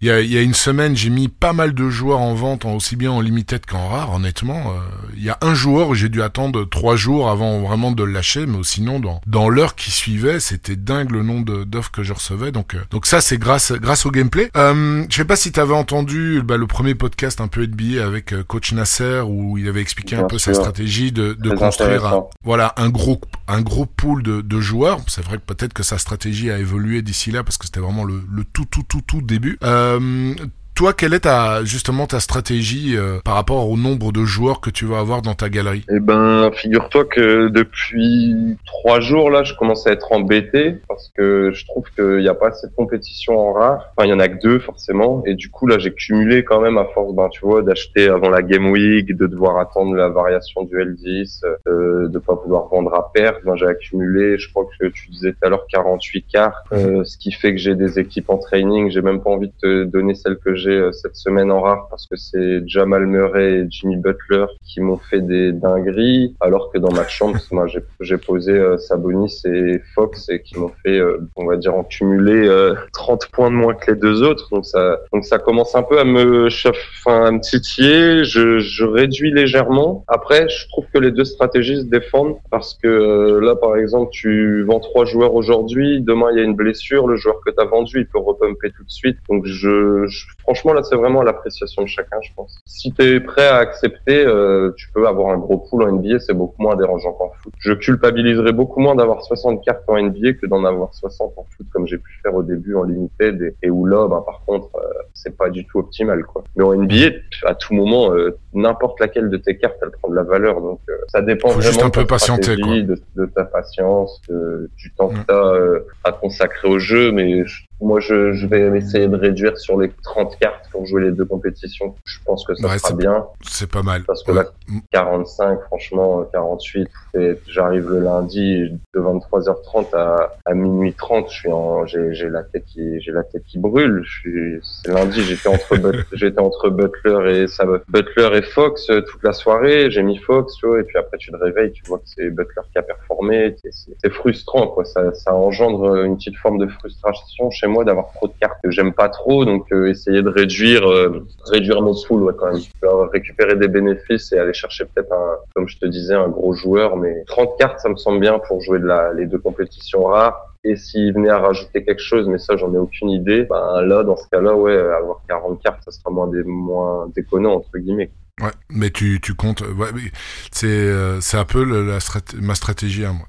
J'ai vendu parce que je me retrouvais avec plus de 50 cartes limitées. Je dis là, j'ai pas encore fait du nettoyage là-dedans. Et euh, là, j'en ai, je pense 36 36 limited, mais je réfléchis vraiment à quitter limited contender pour raisons bah, limité, en vrai, Contender, je trouve c'est sympa pour la partie fun, ça coûte que dalle, entre guillemets. Bah, voilà. Enfin, je pense pour, pour toi, par exemple, euh, enfin, j'ai pas ta valeur de galerie, mais je pense que c'est ça, le pourcentage par rapport à ce que t'as, c'est pas énorme. Donc, tu joues la Contender Limited, t'es super content, toi qui dois aimer la NBA, euh, tu mets ton, ta petite Contender Ouais, mais c'est du, c'est, c'est, du temps. C'est beaucoup de temps à passer parce que tu, ouais, c'est vraiment beaucoup de temps. Donc, moi, je préfère maintenant bah, garder Limited Champion parce que t'as la possibilité de gagner des des cartes rares et que j'ai des j'ai les cartes pour. Euh, là, j'ai tous les goats pour, pour le coup en limited seulement, bah, au début, moi, je, bah, voilà, c'était NBA, c'était pour le fun, hein, vraiment fun, fun, uniquement fun. Puis, euh, puis finalement, je dis bon, bah, je vais quand même passer en rare. Et là, maintenant, euh, voilà, c'est rare champion. SR, honnêtement, je, crois pas. Mais, euh, mais en rare aussi, j'ai diminué. Là, je suis quoi? SR, tu crois pas? Pour moi, je parle. Hein. Moi, personnellement, par contre, je crois, ah oui, que, ah que le marché va continuer à augmenter. Si, si, je pense que c'est les personnes maintenant qui peuvent construire un, un roster SR, je, je pense qu'ils vont vraiment pas le regretter. Mais après, voilà, c'est l'équilibre. Hein. C'est appliquer en fait une stratégie qui correspond à, à, ton profil, au temps que tu peux passer, etc. Et moi, ça me ça, me, ça me convient très bien d'aller en rare champion, rare contender et euh, d'avoir quelques voilà quelques bons joueurs parce que j'ai fait un peu ce que ce que tu as aussi un peu l'intention de faire, c'est-à-dire que quand j'ai liquidé pas mal de cartes euh, limited et, et rares, euh, bah avec ça, j'ai pu m'acheter euh, Yanis bah, juste avant le début de la game week cette Game Week en, en rare et j'étais content parce que j'avais pas de GOAT. J'avais, j'avais une, j'avais, j'avais des demi-GOAT comme Sabonis, euh, Randall, mais j'avais pas, euh, ouais, Davis, mais qui est blessé. J'ai LeBron James aussi. Euh, enfin voilà, au début, j'ai pris des joueurs, honnêtement, en rapport qualité-prix, je trouvais ça bien. Et puis finalement, comme tu l'as dit tout à l'heure, je pense que si t'as pas un GOAT en rare champion, ça, ça, reste quand même très compliqué pour taper des, des belles ah, places. C'est quasiment impossible. J'ai fait, j'ai regardé, c'est à part là quand Mitchell a tapé son sang, ouais c'est ça quand Donovan Mitchell a fait son sang. Et si tu as la chance d'avoir trois ou quatre joueurs qui vont taper les 70 dans la même game week, c'est enfin tu regardes même les top 10, top 15, c'est quasiment impossible de, de voir performer. Et ça, ça me frustre un peu quand même. J'ai réussi à le faire en limited sans GOT, mais pour moi, c'est une, une anomalie, quoi. J'ai eu de la chance. Ouais, c'est un alignement de planète, quoi. Ouais. Alignement de planète, euh, même si bien sûr il y a une part, voilà, j'aurais pu faire un top 40, il y a pas de souci, mais de là aller faire quatrième, tu vois, avec euh, Paul George, Sabonis, Jamal Murray, bon, fallait quand même s'accrocher et c'était vraiment la soirée idéale, quoi. C'était euh, bienvenue en NBA, Florian et tiens, amuse-toi, quoi. Chouette. Est-ce que tu voulais rajouter encore, euh, parce qu'on on est vraiment parti un peu dans, dans tous les sens. Mmh. Moi, j'avais encore, si j'ai encore une petite question. Qu'est-ce que tu penses des stratégies à certains managers qui alignent euh, deux, voire trois goats, un, un joueur euh, pas mal, bien coté, et un cinquième euh, qui, qui est soit à zéro, soit à un ou deux. Je suis pas fan, parce que celui qui va faire, qui va faire zéro et qui va faire quatre, parce qu'en général, c'est des joueurs qui vont sortir du banc euh, entre 0 et, et 4 minutes. Pas forcément fan. Cette semaine, je l'ai fait pourtant euh, sur la contender, mais c'était plus parce que Boston avait trois matchs. Tu vois, j'ai acheté en, un peu en, en FOMO. Euh, ah oui, Pritchard. Ouais, Pritchard. Ouais, il y a eu Paul, Reed, Paul Reed aussi a été intéressant, qui avait quatre. Euh, ouais, Paul Reed, Philadelphie. Bah, sans Embiid, c'était c'était un peu cadeau. Et au final, bah, tu vois, Pritchard hier, il fait 10 10 ou 12, je crois, je, je, je, si je me rappelle bien, sur mon équipe. Du coup, bah, c'est oui et non, quoi. Et si t'as les quatre à côté qui sont super forts, bah là, je suis centième, je crois, en contender avec Pritchard, mais ceux qui sont ceux qui sont devant, ils l'ont pas quoi. J'ai regardé les, ce matin les, les premiers, ils ont pas de, de Peyton Pritchard par exemple. Mhm. Donc je suis pas un fan d'aligner 4 et de prendre un 0. Par mhm. contre, oui, d'aller prendre un 7 ou un 8, ça forcément oui, tu 7 8 9 là c'est il y a des values énormes à prendre quoi. comme tu mhm. disais Paul Reed, ça devait être 7 hein, je crois, 7 ou 8. Au début, il était à 4 et puis maintenant après je sais pas mais il y a deux il y a deux game week, il était à 4 parce que parce que j'hésitais à le prendre. Finalement, j'avais pris Harel qui était à 11 et qui, qui, a, qui a bien servi. Ah, bon, les deux, de toute façon, c'était, euh, c'était entre guillemets. C'était intéressant. Ouais. Mais après, voilà, tu, bah, tu les achètes à un certain prix. Euh, dès que la Game Week est finie, ben, leur prix va baisser, parce qu'ils sont un peu moins intéressants. Et puis, si c'est pour gagner, euh, bah voilà. Ah bah là divisé divisé par deux déjà Pritchard et encore je suis peut-être gentil hein. je crois que je là c'est ça va être euh, bon je vais faire une T3 donc euh, c'est c'est pas nul mais c'est faut faire attention quand même quoi. là je me je le fais parce que j'ai un peu up ma galerie et que que j'ai j'ai fait des rewards donc je m'accorde quelques plaisirs mais en début de saison mais jamais j'aurais fait ça quoi aller chercher payer 0 0,4 450 un Pritchard avant la Game Week ça me semblait impensable et j'étais même comme quoi il y a que les cons qui changent pas d'avis j'étais même le premier à avoir halluciné des, des faux mots sur John Collins et Bol Bol en début de saison où je me disais mais les mecs complètement malades d'aller euh, payer des prix euh, ahurissants pour des joueurs qui allaient forcément rentrer dans le rang derrière. Mhm. Et après je me suis rendu compte qu'il y avait des managers qui, qui avaient les moyens et, qui en avaient rien à faire de voilà de de mettre ce prix-là et, et, ils ont raison. Même s'il est utile pour deux game week. Ouais, même s'il est bah, utile. C'est ça, il est utile pour deux game week et après tu, tu fais la sieste pendant pendant un mois quoi, en espérant que qu'ils redescendent, qu'ils redeviennent value. Mais au début de la NBA, c'était vraiment hallucinant. Il y a eu des, des achats que j'étais là, je dis mais comment Mais c'est impressionnant. Ce joueur-là, il vaut même pas. Un, il, il valait quatre. Enfin, je sais pas. C'était un, un bol bol, il valait trois fois un James Harden. Enfin, c'était des trucs que je me disais mais c'est pas possible. Mais au final, ben, il gagnait des rewards avec. Donc, euh, je peux que t'incliner, quoi. Un peu dans le profil de coach Nasser. Au final, c'est des gens qui sont gagnants sur euh, sur le long terme. Hein.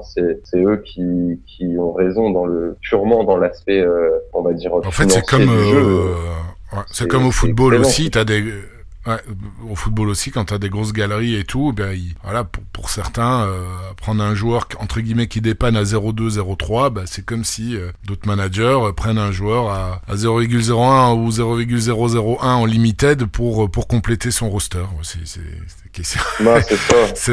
Mais le foot, le foot demande beaucoup moins de temps quand même. Oui, ouais, c'est pour ouais, c'est pour ça que je, je, suis plus actif sur le foot justement euh, par ce, ce, manque de temps. Euh, J'étais assez critique. Au début, super hype et un peu critique par rapport au, gameplay NBA parce que justement je regardais par rapport au temps euh, à passer dessus, que je me dis ça va, ça va, ça va mettre des, des garder des, des managers à l'écart. Puis finalement, euh, finalement, je me suis pris au jeu. et C'est vrai que c'est très très gai de pouvoir jouer comme ça. Et donc le, le, gameplay est cool, même si j'ai des petites choses à rajouter, ce, sûrement à la fin. Euh, bah vas-y, vas-y, parce qu'on on arrive tout doucement justement au, au bout du sujet. Ouais, mais, sur la notation. Qu'est-ce que tu vraiment, j'ai vraiment un petit coup. je suis vraiment pas, pas content de, de, de la notation sur le, le côté où il n'y a pas de malus. Quoi. Je suis depuis le début, j'en parle sur mes tweets et tout, mais ça me semble inconcevable qu'un joueur euh, qui shoot à 5 sur 6 à 3 points, il ait les mêmes points que quelqu'un qui shoot à 5 sur 15. Quoi. C'est, c'est l'essence même du sport, à mon sens. Voilà, la performance, mais du coup, tu fais une meilleure performance, tu as des meilleurs pourcentages, ton jeu est plus clinique, mais tu vas sur Sora avoir une note identique à la personne qui va qui va arroser euh, toute la soirée, te marquer que trois paniers, mais vu qu'il en aura shooté 12, ben, il va avoir le même nombre de points, et ça, ça me, ah, ça, ça me, ça me chafouine vraiment. J'aimerais bien qu'il y ait un petit malus qui soit ajouté. Alors après, c'est que mon avis personnel. Ça va gêner beaucoup de managers, et ça, j'en ai conscience qu'il y en a plein qui me disent, ouais, mais le gameplay, ouais, parce est que bien, c'est les. Tu rates les cartes vont être redistribuées, quoi. Ouais. Bah ouais, mais ça serait plus logique, quoi. Ça, ça irait dans la. Je jouais au J2 comme coach Nasser pendant longtemps, et voilà, t'as un malus, quoi. Tu rates ton shoot. Alors c'est pas énorme, hein. J'ai, j'ai pu le, les donner en, en compte, mais j'ai arrêté depuis un petit moment. Mais voilà, si ton joueur il rate un shoot, c'est normal qu'il soit pénalisé, quoi. En, ouais, en surtout foot, quand il bouffe des shoots, quoi. Comparer, mais tu vois, Ouais. tu fais une faute en foot, t'as un malus. Le joueur il fait un tac, je, tu, tu prends une, une note négative. Là, le mec arrose, arrose, arrose et il, il a pas de note négative. C'est vraiment le, le problème pour moi du, du, du gameplay. Alors après, égoïstement, je pense que ça m'aiderait sur mes sur mes scootings parce qu'il y a des joueurs forcément. Bah, tu vas prendre un Malcolm Brogdon qui est un des seuls joueurs à être dans le club des 50-40. euh, Ouais, il est propre. 90, bah voilà, tu prends des joueurs comme ça, ils sont forcément son usage, il va être, euh, il va coûter beaucoup plus cher. Tu sais qu'il va pas y avoir de déchets, il y aura moins de malus que les autres. Mais à côté, ça me semble tellement logique aussi d'avoir quelque chose qui soit ajouté ou pareil, un triple double un point, un double double un point. Ouais, c'est, Euh, ouais, ouais, je suis, sais pas, un triple double, c'est pas commun. Ça, ça mériterait un petit 3 points pour le triple double. Et au pire, Mais tu comptes pas- le, pas le cinq, double double.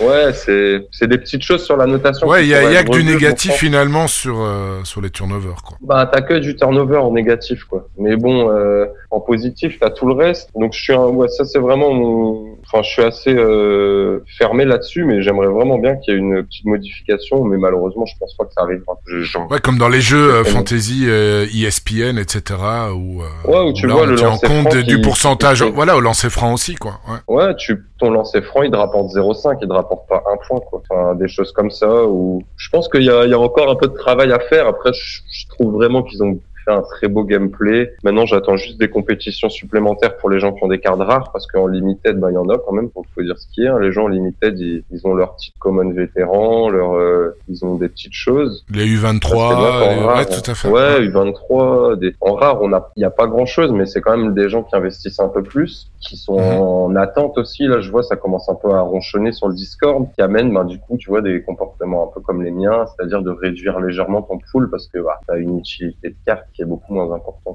et de garder peut-être un, peu en wallet pour des achats, euh, bah, comme tu le fais deux jours avant la Game Week, quoi. C'est ça, avoir une, une- un montant qui est alloué un peu, j'appelle ça de, de la- de l'achat-revente un peu tournant, quoi. Acheter avant les, avant les Game Week, revendre. Je- J'essaie de garder une petite somme qui permet de, de faire, euh, voilà, d'acheter euh, des joueurs que, que tu sens bien à la moindre blessure, des choses comme ça. Mais voilà, c'était pour le petit coup un peu de, le côté pas content. Je vois. D'autres choses que tu voulais rajouter? Non, sur la NBA, non, ça va. Si, après, si peut-être euh, toi t'as des questions, mais non, sinon, euh, je pense qu'on a fait à peu près le tour. Ah, Je pense euh, qu'on a, les- ouais, ouais, tout à on fait. a Je bien pense que le, euh, le gameplay.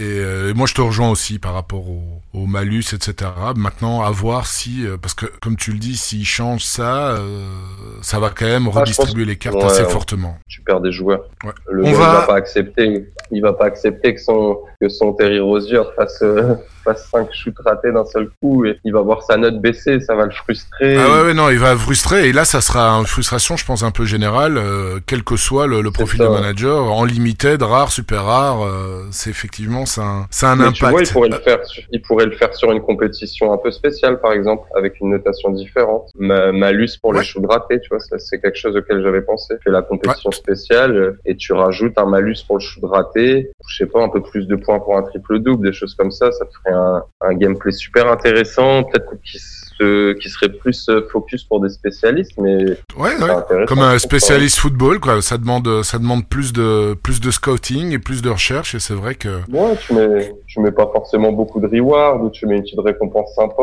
un petit maillot, des trucs, voilà. Moi, je suis friand de ces choses-là quand même. D'aller chercher un petit maillot, un petit, une petite place c'est toujours intéressant quoi. Je pense que ça va venir, connaissant euh, Sorar et tout, je, je, pense, je pense que ça va pas tarder. Bah écoute, euh, je pense que Florian, on a, on a bien, on a bien creusé le, le sujet. Euh, on va aborder ben, la, la, dernière partie euh, euh, du podcast avec un question-réponse. Donc ton joueur, parce que t'es quand même fan de foot aussi, enfin surtout ton joueur préféré, ben, pour le coup foot et NBA euh, dans la vie réelle et sur Sorar. Euh, foot, et c'est mon joueur préféré de tous sports confondus, ce sera, ça sera Marcelo Brozovic sans hésitation, sans débat.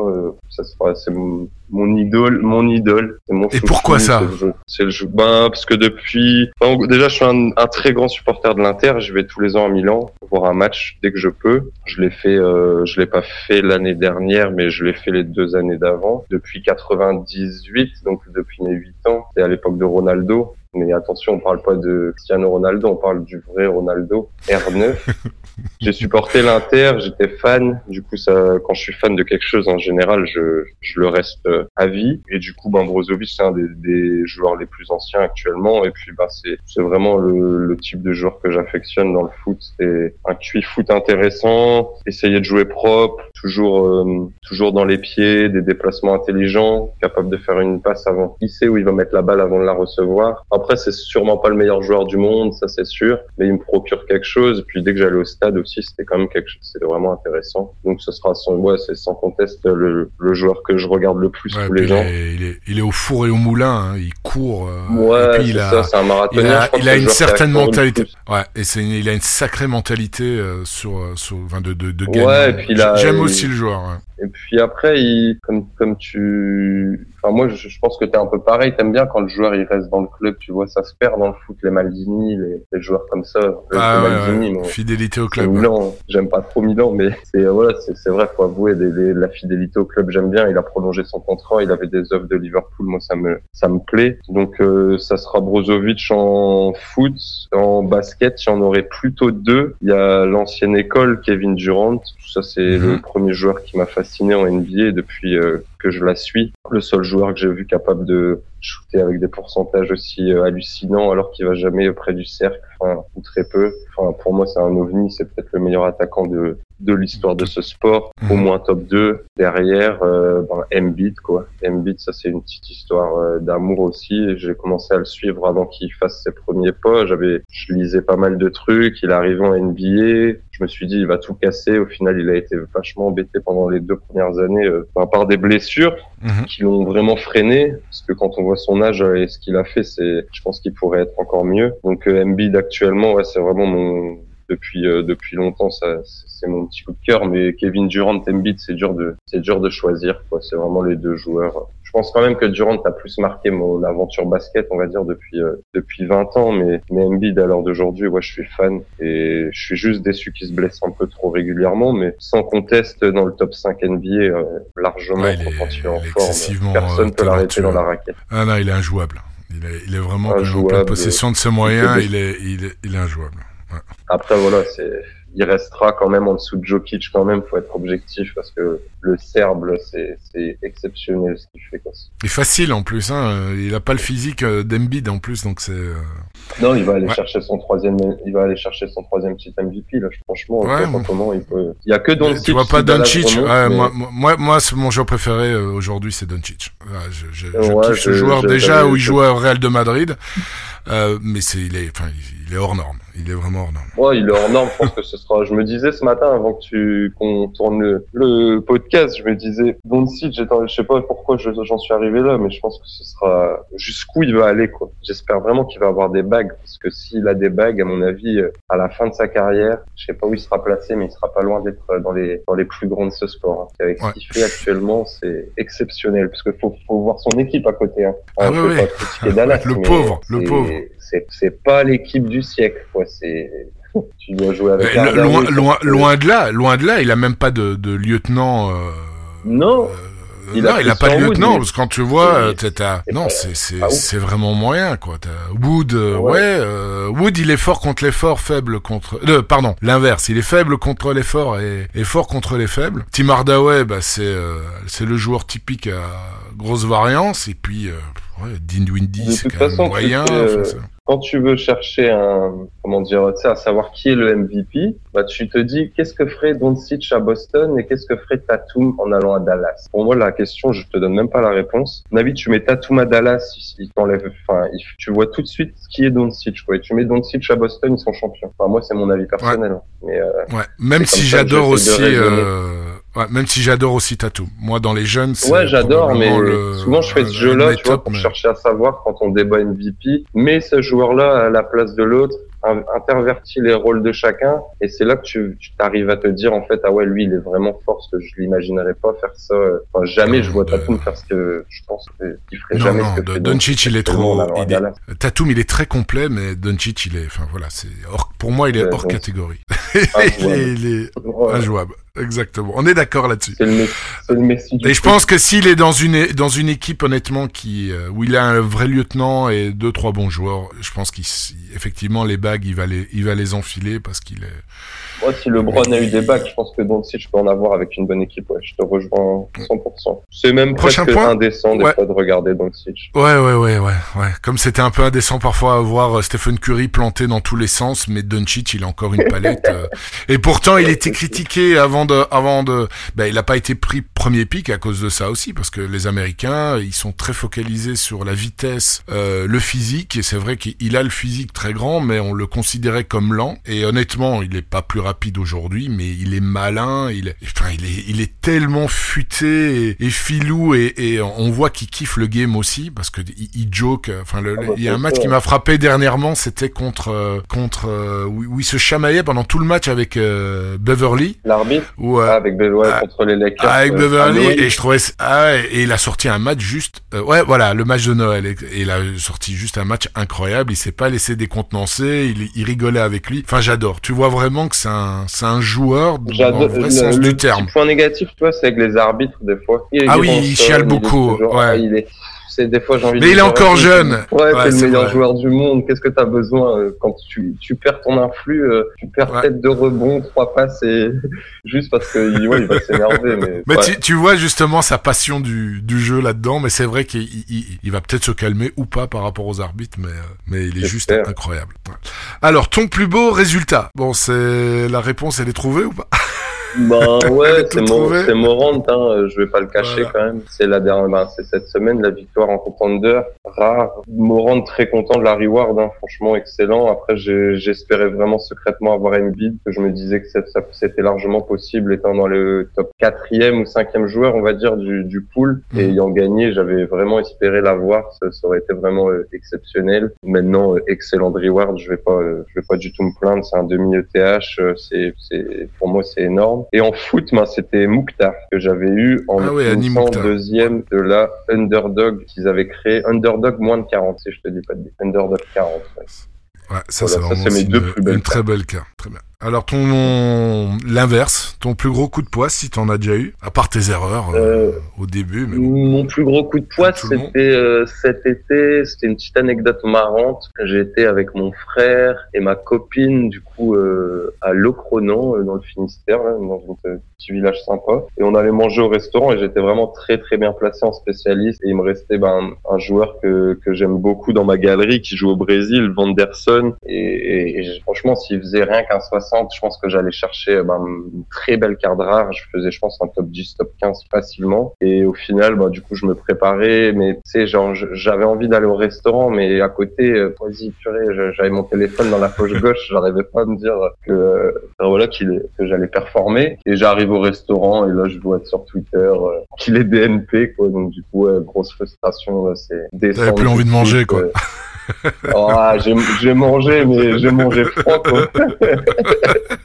Non, ça non, pas de goût, c'était insipide. ça, c'était un peu insipide, tu sais, euh, la crêpe, elle passait pas, et puis allez, pas de Dijon, on rentre. non, c'était c'était ma petite déception. Ouais. Après, j'en ai pas eu énormément sur les sur les, les game week parce que tous les managers en ont. On a tous des, des DNP. Euh, voilà, en NBA, je, je me plains pas et en, foot, euh, non, pas d'énormes déceptions à part celle-là parce que c'est vrai que c'est la spécialiste quand même. C'est mon petit mon petit dada. Euh, j'avais construit une sacrée équipe et pour rien au final. Enfin, si j'ai gagné une, une, petite carte, mais euh, je pense que j'aurais pu aller chercher le top 10.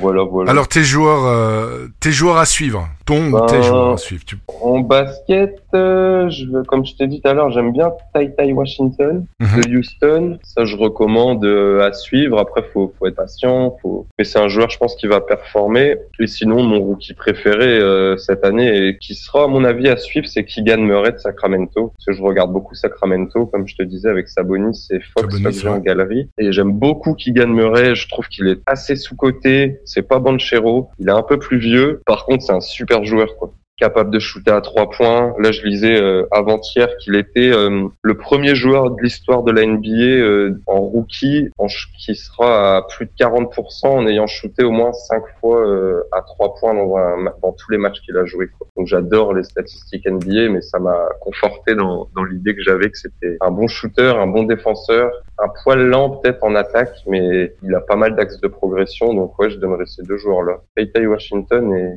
et Keegan Murray que j'aime beaucoup. Ok. Et en foot, c'était quelqu'un? En foot, c'est un joueur de l'Inter qui est parti à Chelsea cet été. Et euh, c'est le gros problème que j'ai avec mon club de cœur, c'est que ben, à l'Inter, ils ont des jeunes, mais ils jouent jamais. Ils les font tous partir. Zaniolo est parti. Euh, la liste est longue. Et là, ils ont fait partir un petit joueur qui s'appelle Cassadei, donc euh, qui était excellent chez la dans la Primavera. Franchement, je, regardais des vidéos et tout, je me disais c'est bon, on va tenir notre César Cassadei. Voilà, je cherchais son prénom. 20 ans et puis il est parti à Chelsea encore pour 7 millions. Enfin voilà, c'est quelqu'un tu vas voir dans un an ou deux où il va te faire des trucs et puis on va se dire ah mais pourquoi on l'a vendu. Euh. Donc c'est ouais, ça serait lui, le petit joueur César Cassadei. Il a pas de carte sur Sora, je crois. Hein. Bon, je pense pas même qu'il a pas la, la PL. Mais si jamais il a avait une carte qui sortait et qu'il y a des, des gens qui aiment bien les, les petites pépites là qui peuvent peut-être exploser, moi je, leur conseillerais ce joueur-là. C'est mon petit coup de cœur euh, en tant que joueur. Et alors, euh, dernière question concernant euh, Nicolas Julia, si tu l'avais en face de toi, qu'est-ce que tu aurais envie de lui dire? Bah Déjà, je lui dirais bravo, mec. Franchement, t'as as fait un truc qui est super. T'es parti, euh... je vais pas dire de rien, mais t'es parti avec une idée, t'as foncé, tu t'es donné. Alors d'aujourd'hui, ton projet, il est, en, plein boom, je pense. Même si, je, comme je te dis, je suis pas un expert du marché, je pense quand même que Sora, c'est en, pleine mutation et, et, que ça va dans le bon sens. Déjà, je le féliciterai. Franchement, je lui dirais euh, bravo, euh, chapeau. Et après, je lui dirais juste une deuxième chose je lui dirais bon, c'est bien ce que tu as fait, et si tu pouvais communiquer un petit peu plus, mon garçon, ce serait bien. Et ça, c'est mon petit problème avec Sora, c'est que on est souvent prévenu à la dernière minute. Euh, il n'y a, y a pas un calendrier qui est toujours clair, donc ça frustre des managers. Moi, le premier, quand ils ont annoncé la Cap 240, sur le coup, j'étais vraiment frustré parce que j'avais commencé à recruter en rare pour une palier, mais une palier à l'ancienne, on va dire euh, classique. Donc j'étais en quête d'un gardien. Et voilà, ça tombe d'un coup. Je sais qu'il faut que ça tombe à un moment, mais pour les gens qui ont préparé des équipes en amont, qui ont une stratégie, tu leur annonces ça. Donc je lui dirais vraiment essayer d'axer sur la communication, euh, recruter un petit Beaucoup peu. Beaucoup plus beaucoup plus euh, anticipative. Ouais, voilà, c'est de l'anticipation. Prévenez les managers. Je sais pas, faites des petites choses. Dites-leur, voilà, la rare va disparaître. Même pas euh, le format de la rare normal va disparaître. Euh, tu disais ça en septembre. Le format rare va disparaître. Il y aura un nouveau concept. Peut-être que les gens, ils auraient pas été acheter leur gardien rare. Ils auraient dit, attends, je vais patienter. Je vais garder mon ETH et je vais attendre qu'ils fassent leurs annonces. Quoi. Sauf que ça tombe souvent quand même. Euh, bam, tu, tu te retrouves face au fait accompli. Et la troisième petite chose, c'est l'interface du jeu que je trouve, pour en avoir parlé avec des gens que j'avais ramenés sur la Global Cup, un peu trop complexe à mon goût. un petit peu trop complexe. Pour quelqu'un qui connaît pas le jeu et qui se lance sur Sora, je trouve que il y a moyen de faire mieux. Mais après, pareil, je suis pas un spécialiste. Ouais, c'est une, c'est une remarque qui, euh, ouais, c'est, c'est, c'est une remarque qui, qui revient euh, assez, régulièrement. Ouais. J'ai un pote qui s'est lancé, tu vois, il me disait, euh, comprenait pas bien, quoi, il faut aller chercher, tout ça. Même là, je vais te dire, par exemple, je vais te donner un exemple. Sur la, je, je regarde, sur euh, ce qu'ils ont fait là qui est super là sur la draft pour l'Espagne et eh ben c'est pas bien indiqué quoi que, les matchs par exemple ils vont euh, c'est pris sur plusieurs matchs. T'as des joueurs tu les choisis avec 400 mais par contre ben tu vas dans match tu cliques match et tu vois que quatre matchs et quatre matchs à venir. C'est pas c'est pas assez clair quoi. Pour quelqu'un qui a pas Twitter par exemple, qui suit pas assez l'actualité Sorare, qui voit la compétition, il arrive, il se plante, il prend que des joueurs pour la journée qui arrive, il draft tous les joueurs qui jouent et puis euh, la, la, journée prochaine, il a des équipes minables. Quoi. Donc c'est juste des petites choses comme ça, un peu plus de visibilité, un peu plus clair, communication, mais sinon franchement rien à dire, le jeu est extra. Puis j'aime pas me plaindre en plus, je trouve qu'on est, On est ça mal. évolue sans cesse. Donc qu'est-ce que tu veux aller leur euh, leur reprocher, leur dire voilà euh, c'est bon ça c'est pas bien. Non, Rien mais il y a sera toujours moyen. C'est le rôle aussi de la communauté, c'est les pousser Ouais, justement ça, à s'améliorer. Ils sont assez à l'écoute. On demande juste euh, qu'ils soient euh, plus réactifs et ils le sont.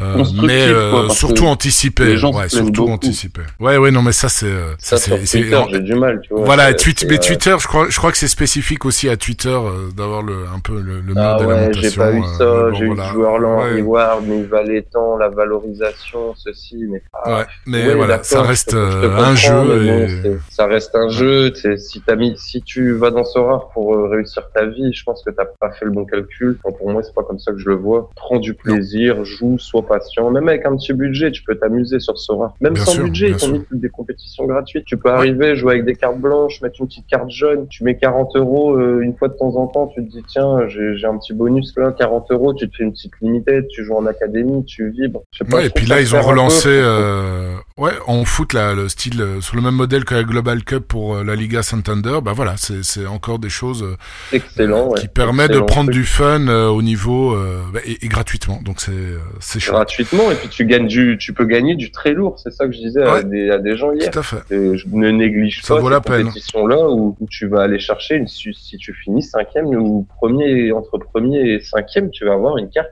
qui ah voilà c'est une somme quoi dans le monde d'aujourd'hui t'es bien content d'avoir cette somme là de gagner cette petite carte jeu quoi pour les petits managers je trouve que c'est excellent et pour les nouveaux joueurs encore encore plus Ok. Voilà. Bah écoute Florian, on a on a fait le tour, je pense, de tout. J'ai regardé sur le fil euh, sur le fil Twitter les questions. bah, les- quasiment toutes les questions ont été euh, ont été abordées. Il y en avait peut-être encore une de bah, justement de ton compère euh, que je connais que je connais bien, euh, Witt de Pique, qui te dit euh, ouais, je je te demande d'où vient cet amour pour les gifs parce que c'est vrai quand tu fais un tweet de préparation avant le début de la de la game week, euh, bah, à chaque fois il y avait il y a des chouettes gifs que tu choisis bien. Donc je présume que Ouais, tu aimes j'aime bien, bien. euh, imager. Ouais. Ouais, j'aime bien, c'est donner une image sur un ressenti sans avoir à faire, tu vois, ce que tu peux écrire en 20 mots, tu le mets sur une image, quoi. Je trouve que c'est sympa, puis c'est, c'est marrant, c'est fun, et puis euh, c'est surtout que moi je rigole vraiment pour beaucoup de choses, je suis assez bon public, donc euh, ça fait partie un peu de ma personnalité, si tu veux. C'est marrant, c'est, c'est cool, quoi, c'est... Ah non, et puis en plus, lui, il en est peu décontracté. donc, euh, Donc c'est bien.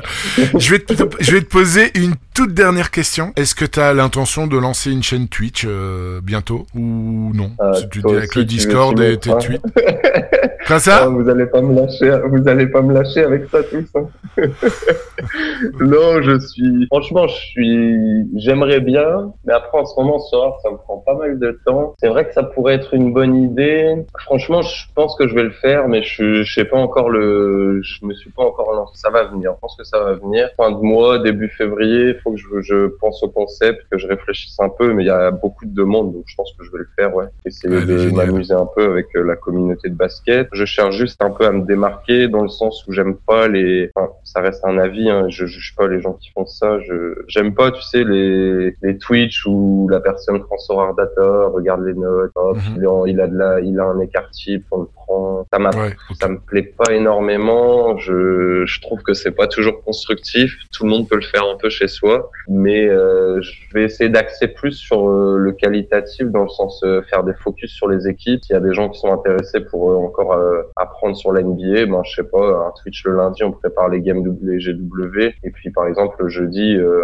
un, un spécial Minnesota, tu vois, et puis euh, tu reprends un peu l'histoire de la franchise. Tu parles des joueurs actuels, du roster, des perspectives Donc ouais, elle est, elle est plus large que, que uniquement Ouais. de, de l'analyse Ouais, voilà. data quoi. Parce que si c'est que pour faire du scouting, je, je me plais assez à faire mon petit Twitter chaque semaine, mes deux Twitter, et je me Ouais. dis c'est pas forcément ça que j'ai envie de retranscrire. Et comme je t'avais contacté une fois aussi, euh, il y a un petit moment, j'aimerais bien, tu vois, recevoir des gens sur le faire venir des gens du Discord, des gens qui sont intéressés, et euh, sous un format euh, pas comme Mediasorar, mais un peu différent peut-être, tu vois, avoir des que chacun vienne partager aussi un peu son expérience, mais plus euh, basket et puis Mhm. sur des sur le SO5, des petites choses comme ça. Donc je De toute façon, réfléchis. plus ouais, il y a, euh, plus il y a de créateurs de contenu, écoute, mieux c'est pour, pour la communauté. Ouais, voilà. Après, c'est jeu. important de- d'essayer de faire quelque chose de, de différent. C'est pas pour aller empiéter, tu vois. Il y a, y, a, y a plein de gens qui font des très bonnes choses sur Twitch et, et ça m'intéresse pas de, de lancer une chaîne Twitch si c'est pour faire la même chose, tout simplement. Je comprends. Dans ces cas-là, j'ai envie de dire, reste- faites votre, faites votre truc, les gars. Je vais pas venir, euh, prenez vos subs et moi, j'ai, j'ai pas c'est pas mon but de venir là-dessus. Ouais, je cherche un peu le format, mais oui, vu que tout le monde pousse un peu pour que je fasse ça, je vais, Donc ça, je vais me va lancer, je vais, je vais répondre aux attentes un peu. Ah bah écoute, ça dit, sera le mode de... entendu, mais Ben Code aussi l'était, et puis finalement, il s'est quand même lancé, et, et ça fonctionne super bien, donc euh, je suis Ouais, certain que tu bah, pourrais arriver avec, ta passion et tes avoir connaissances, et euh, ouais, je pense que ça sera vraiment une plus-value. En tout cas, c'est tout ce que je te souhaite, Florian. Euh, Bah, ça sera merci, ton mot de la fin. Merci beaucoup, beaucoup, hein. pour ce moment. Et Et euh, surtout, merci à toi. Merci de m'avoir reçu. Ça fait plaisir. Si j'ai pu apporter rien qu'un petit truc à la communauté, ça me fera plaisir. Puis ben ouais, merci Mehdi et bonne continuation pour ton podcast. Merci à, plaisir. à- à toi aussi, et à très bientôt sur, euh, sur d'autres supports. Il y a pas de souci. Salut. Encore merci à Florian et à vous pour avoir écouté cet épisode jusqu'au bout. S'il vous a plu, je vous remercie de le partager autour de vous et de mettre 5 étoiles sur la plateforme que vous utilisez pour écouter notre podcast. Ça nous donne un sacré coup de pouce. Il ne me reste plus qu'à vous souhaiter, comme d'habitude, des excellentes Game Week et des jolis rewards. C'était Magic Mehdi de Mediasorar.com. Média Sorare. Le premier podcast francophone dédié à Sorare.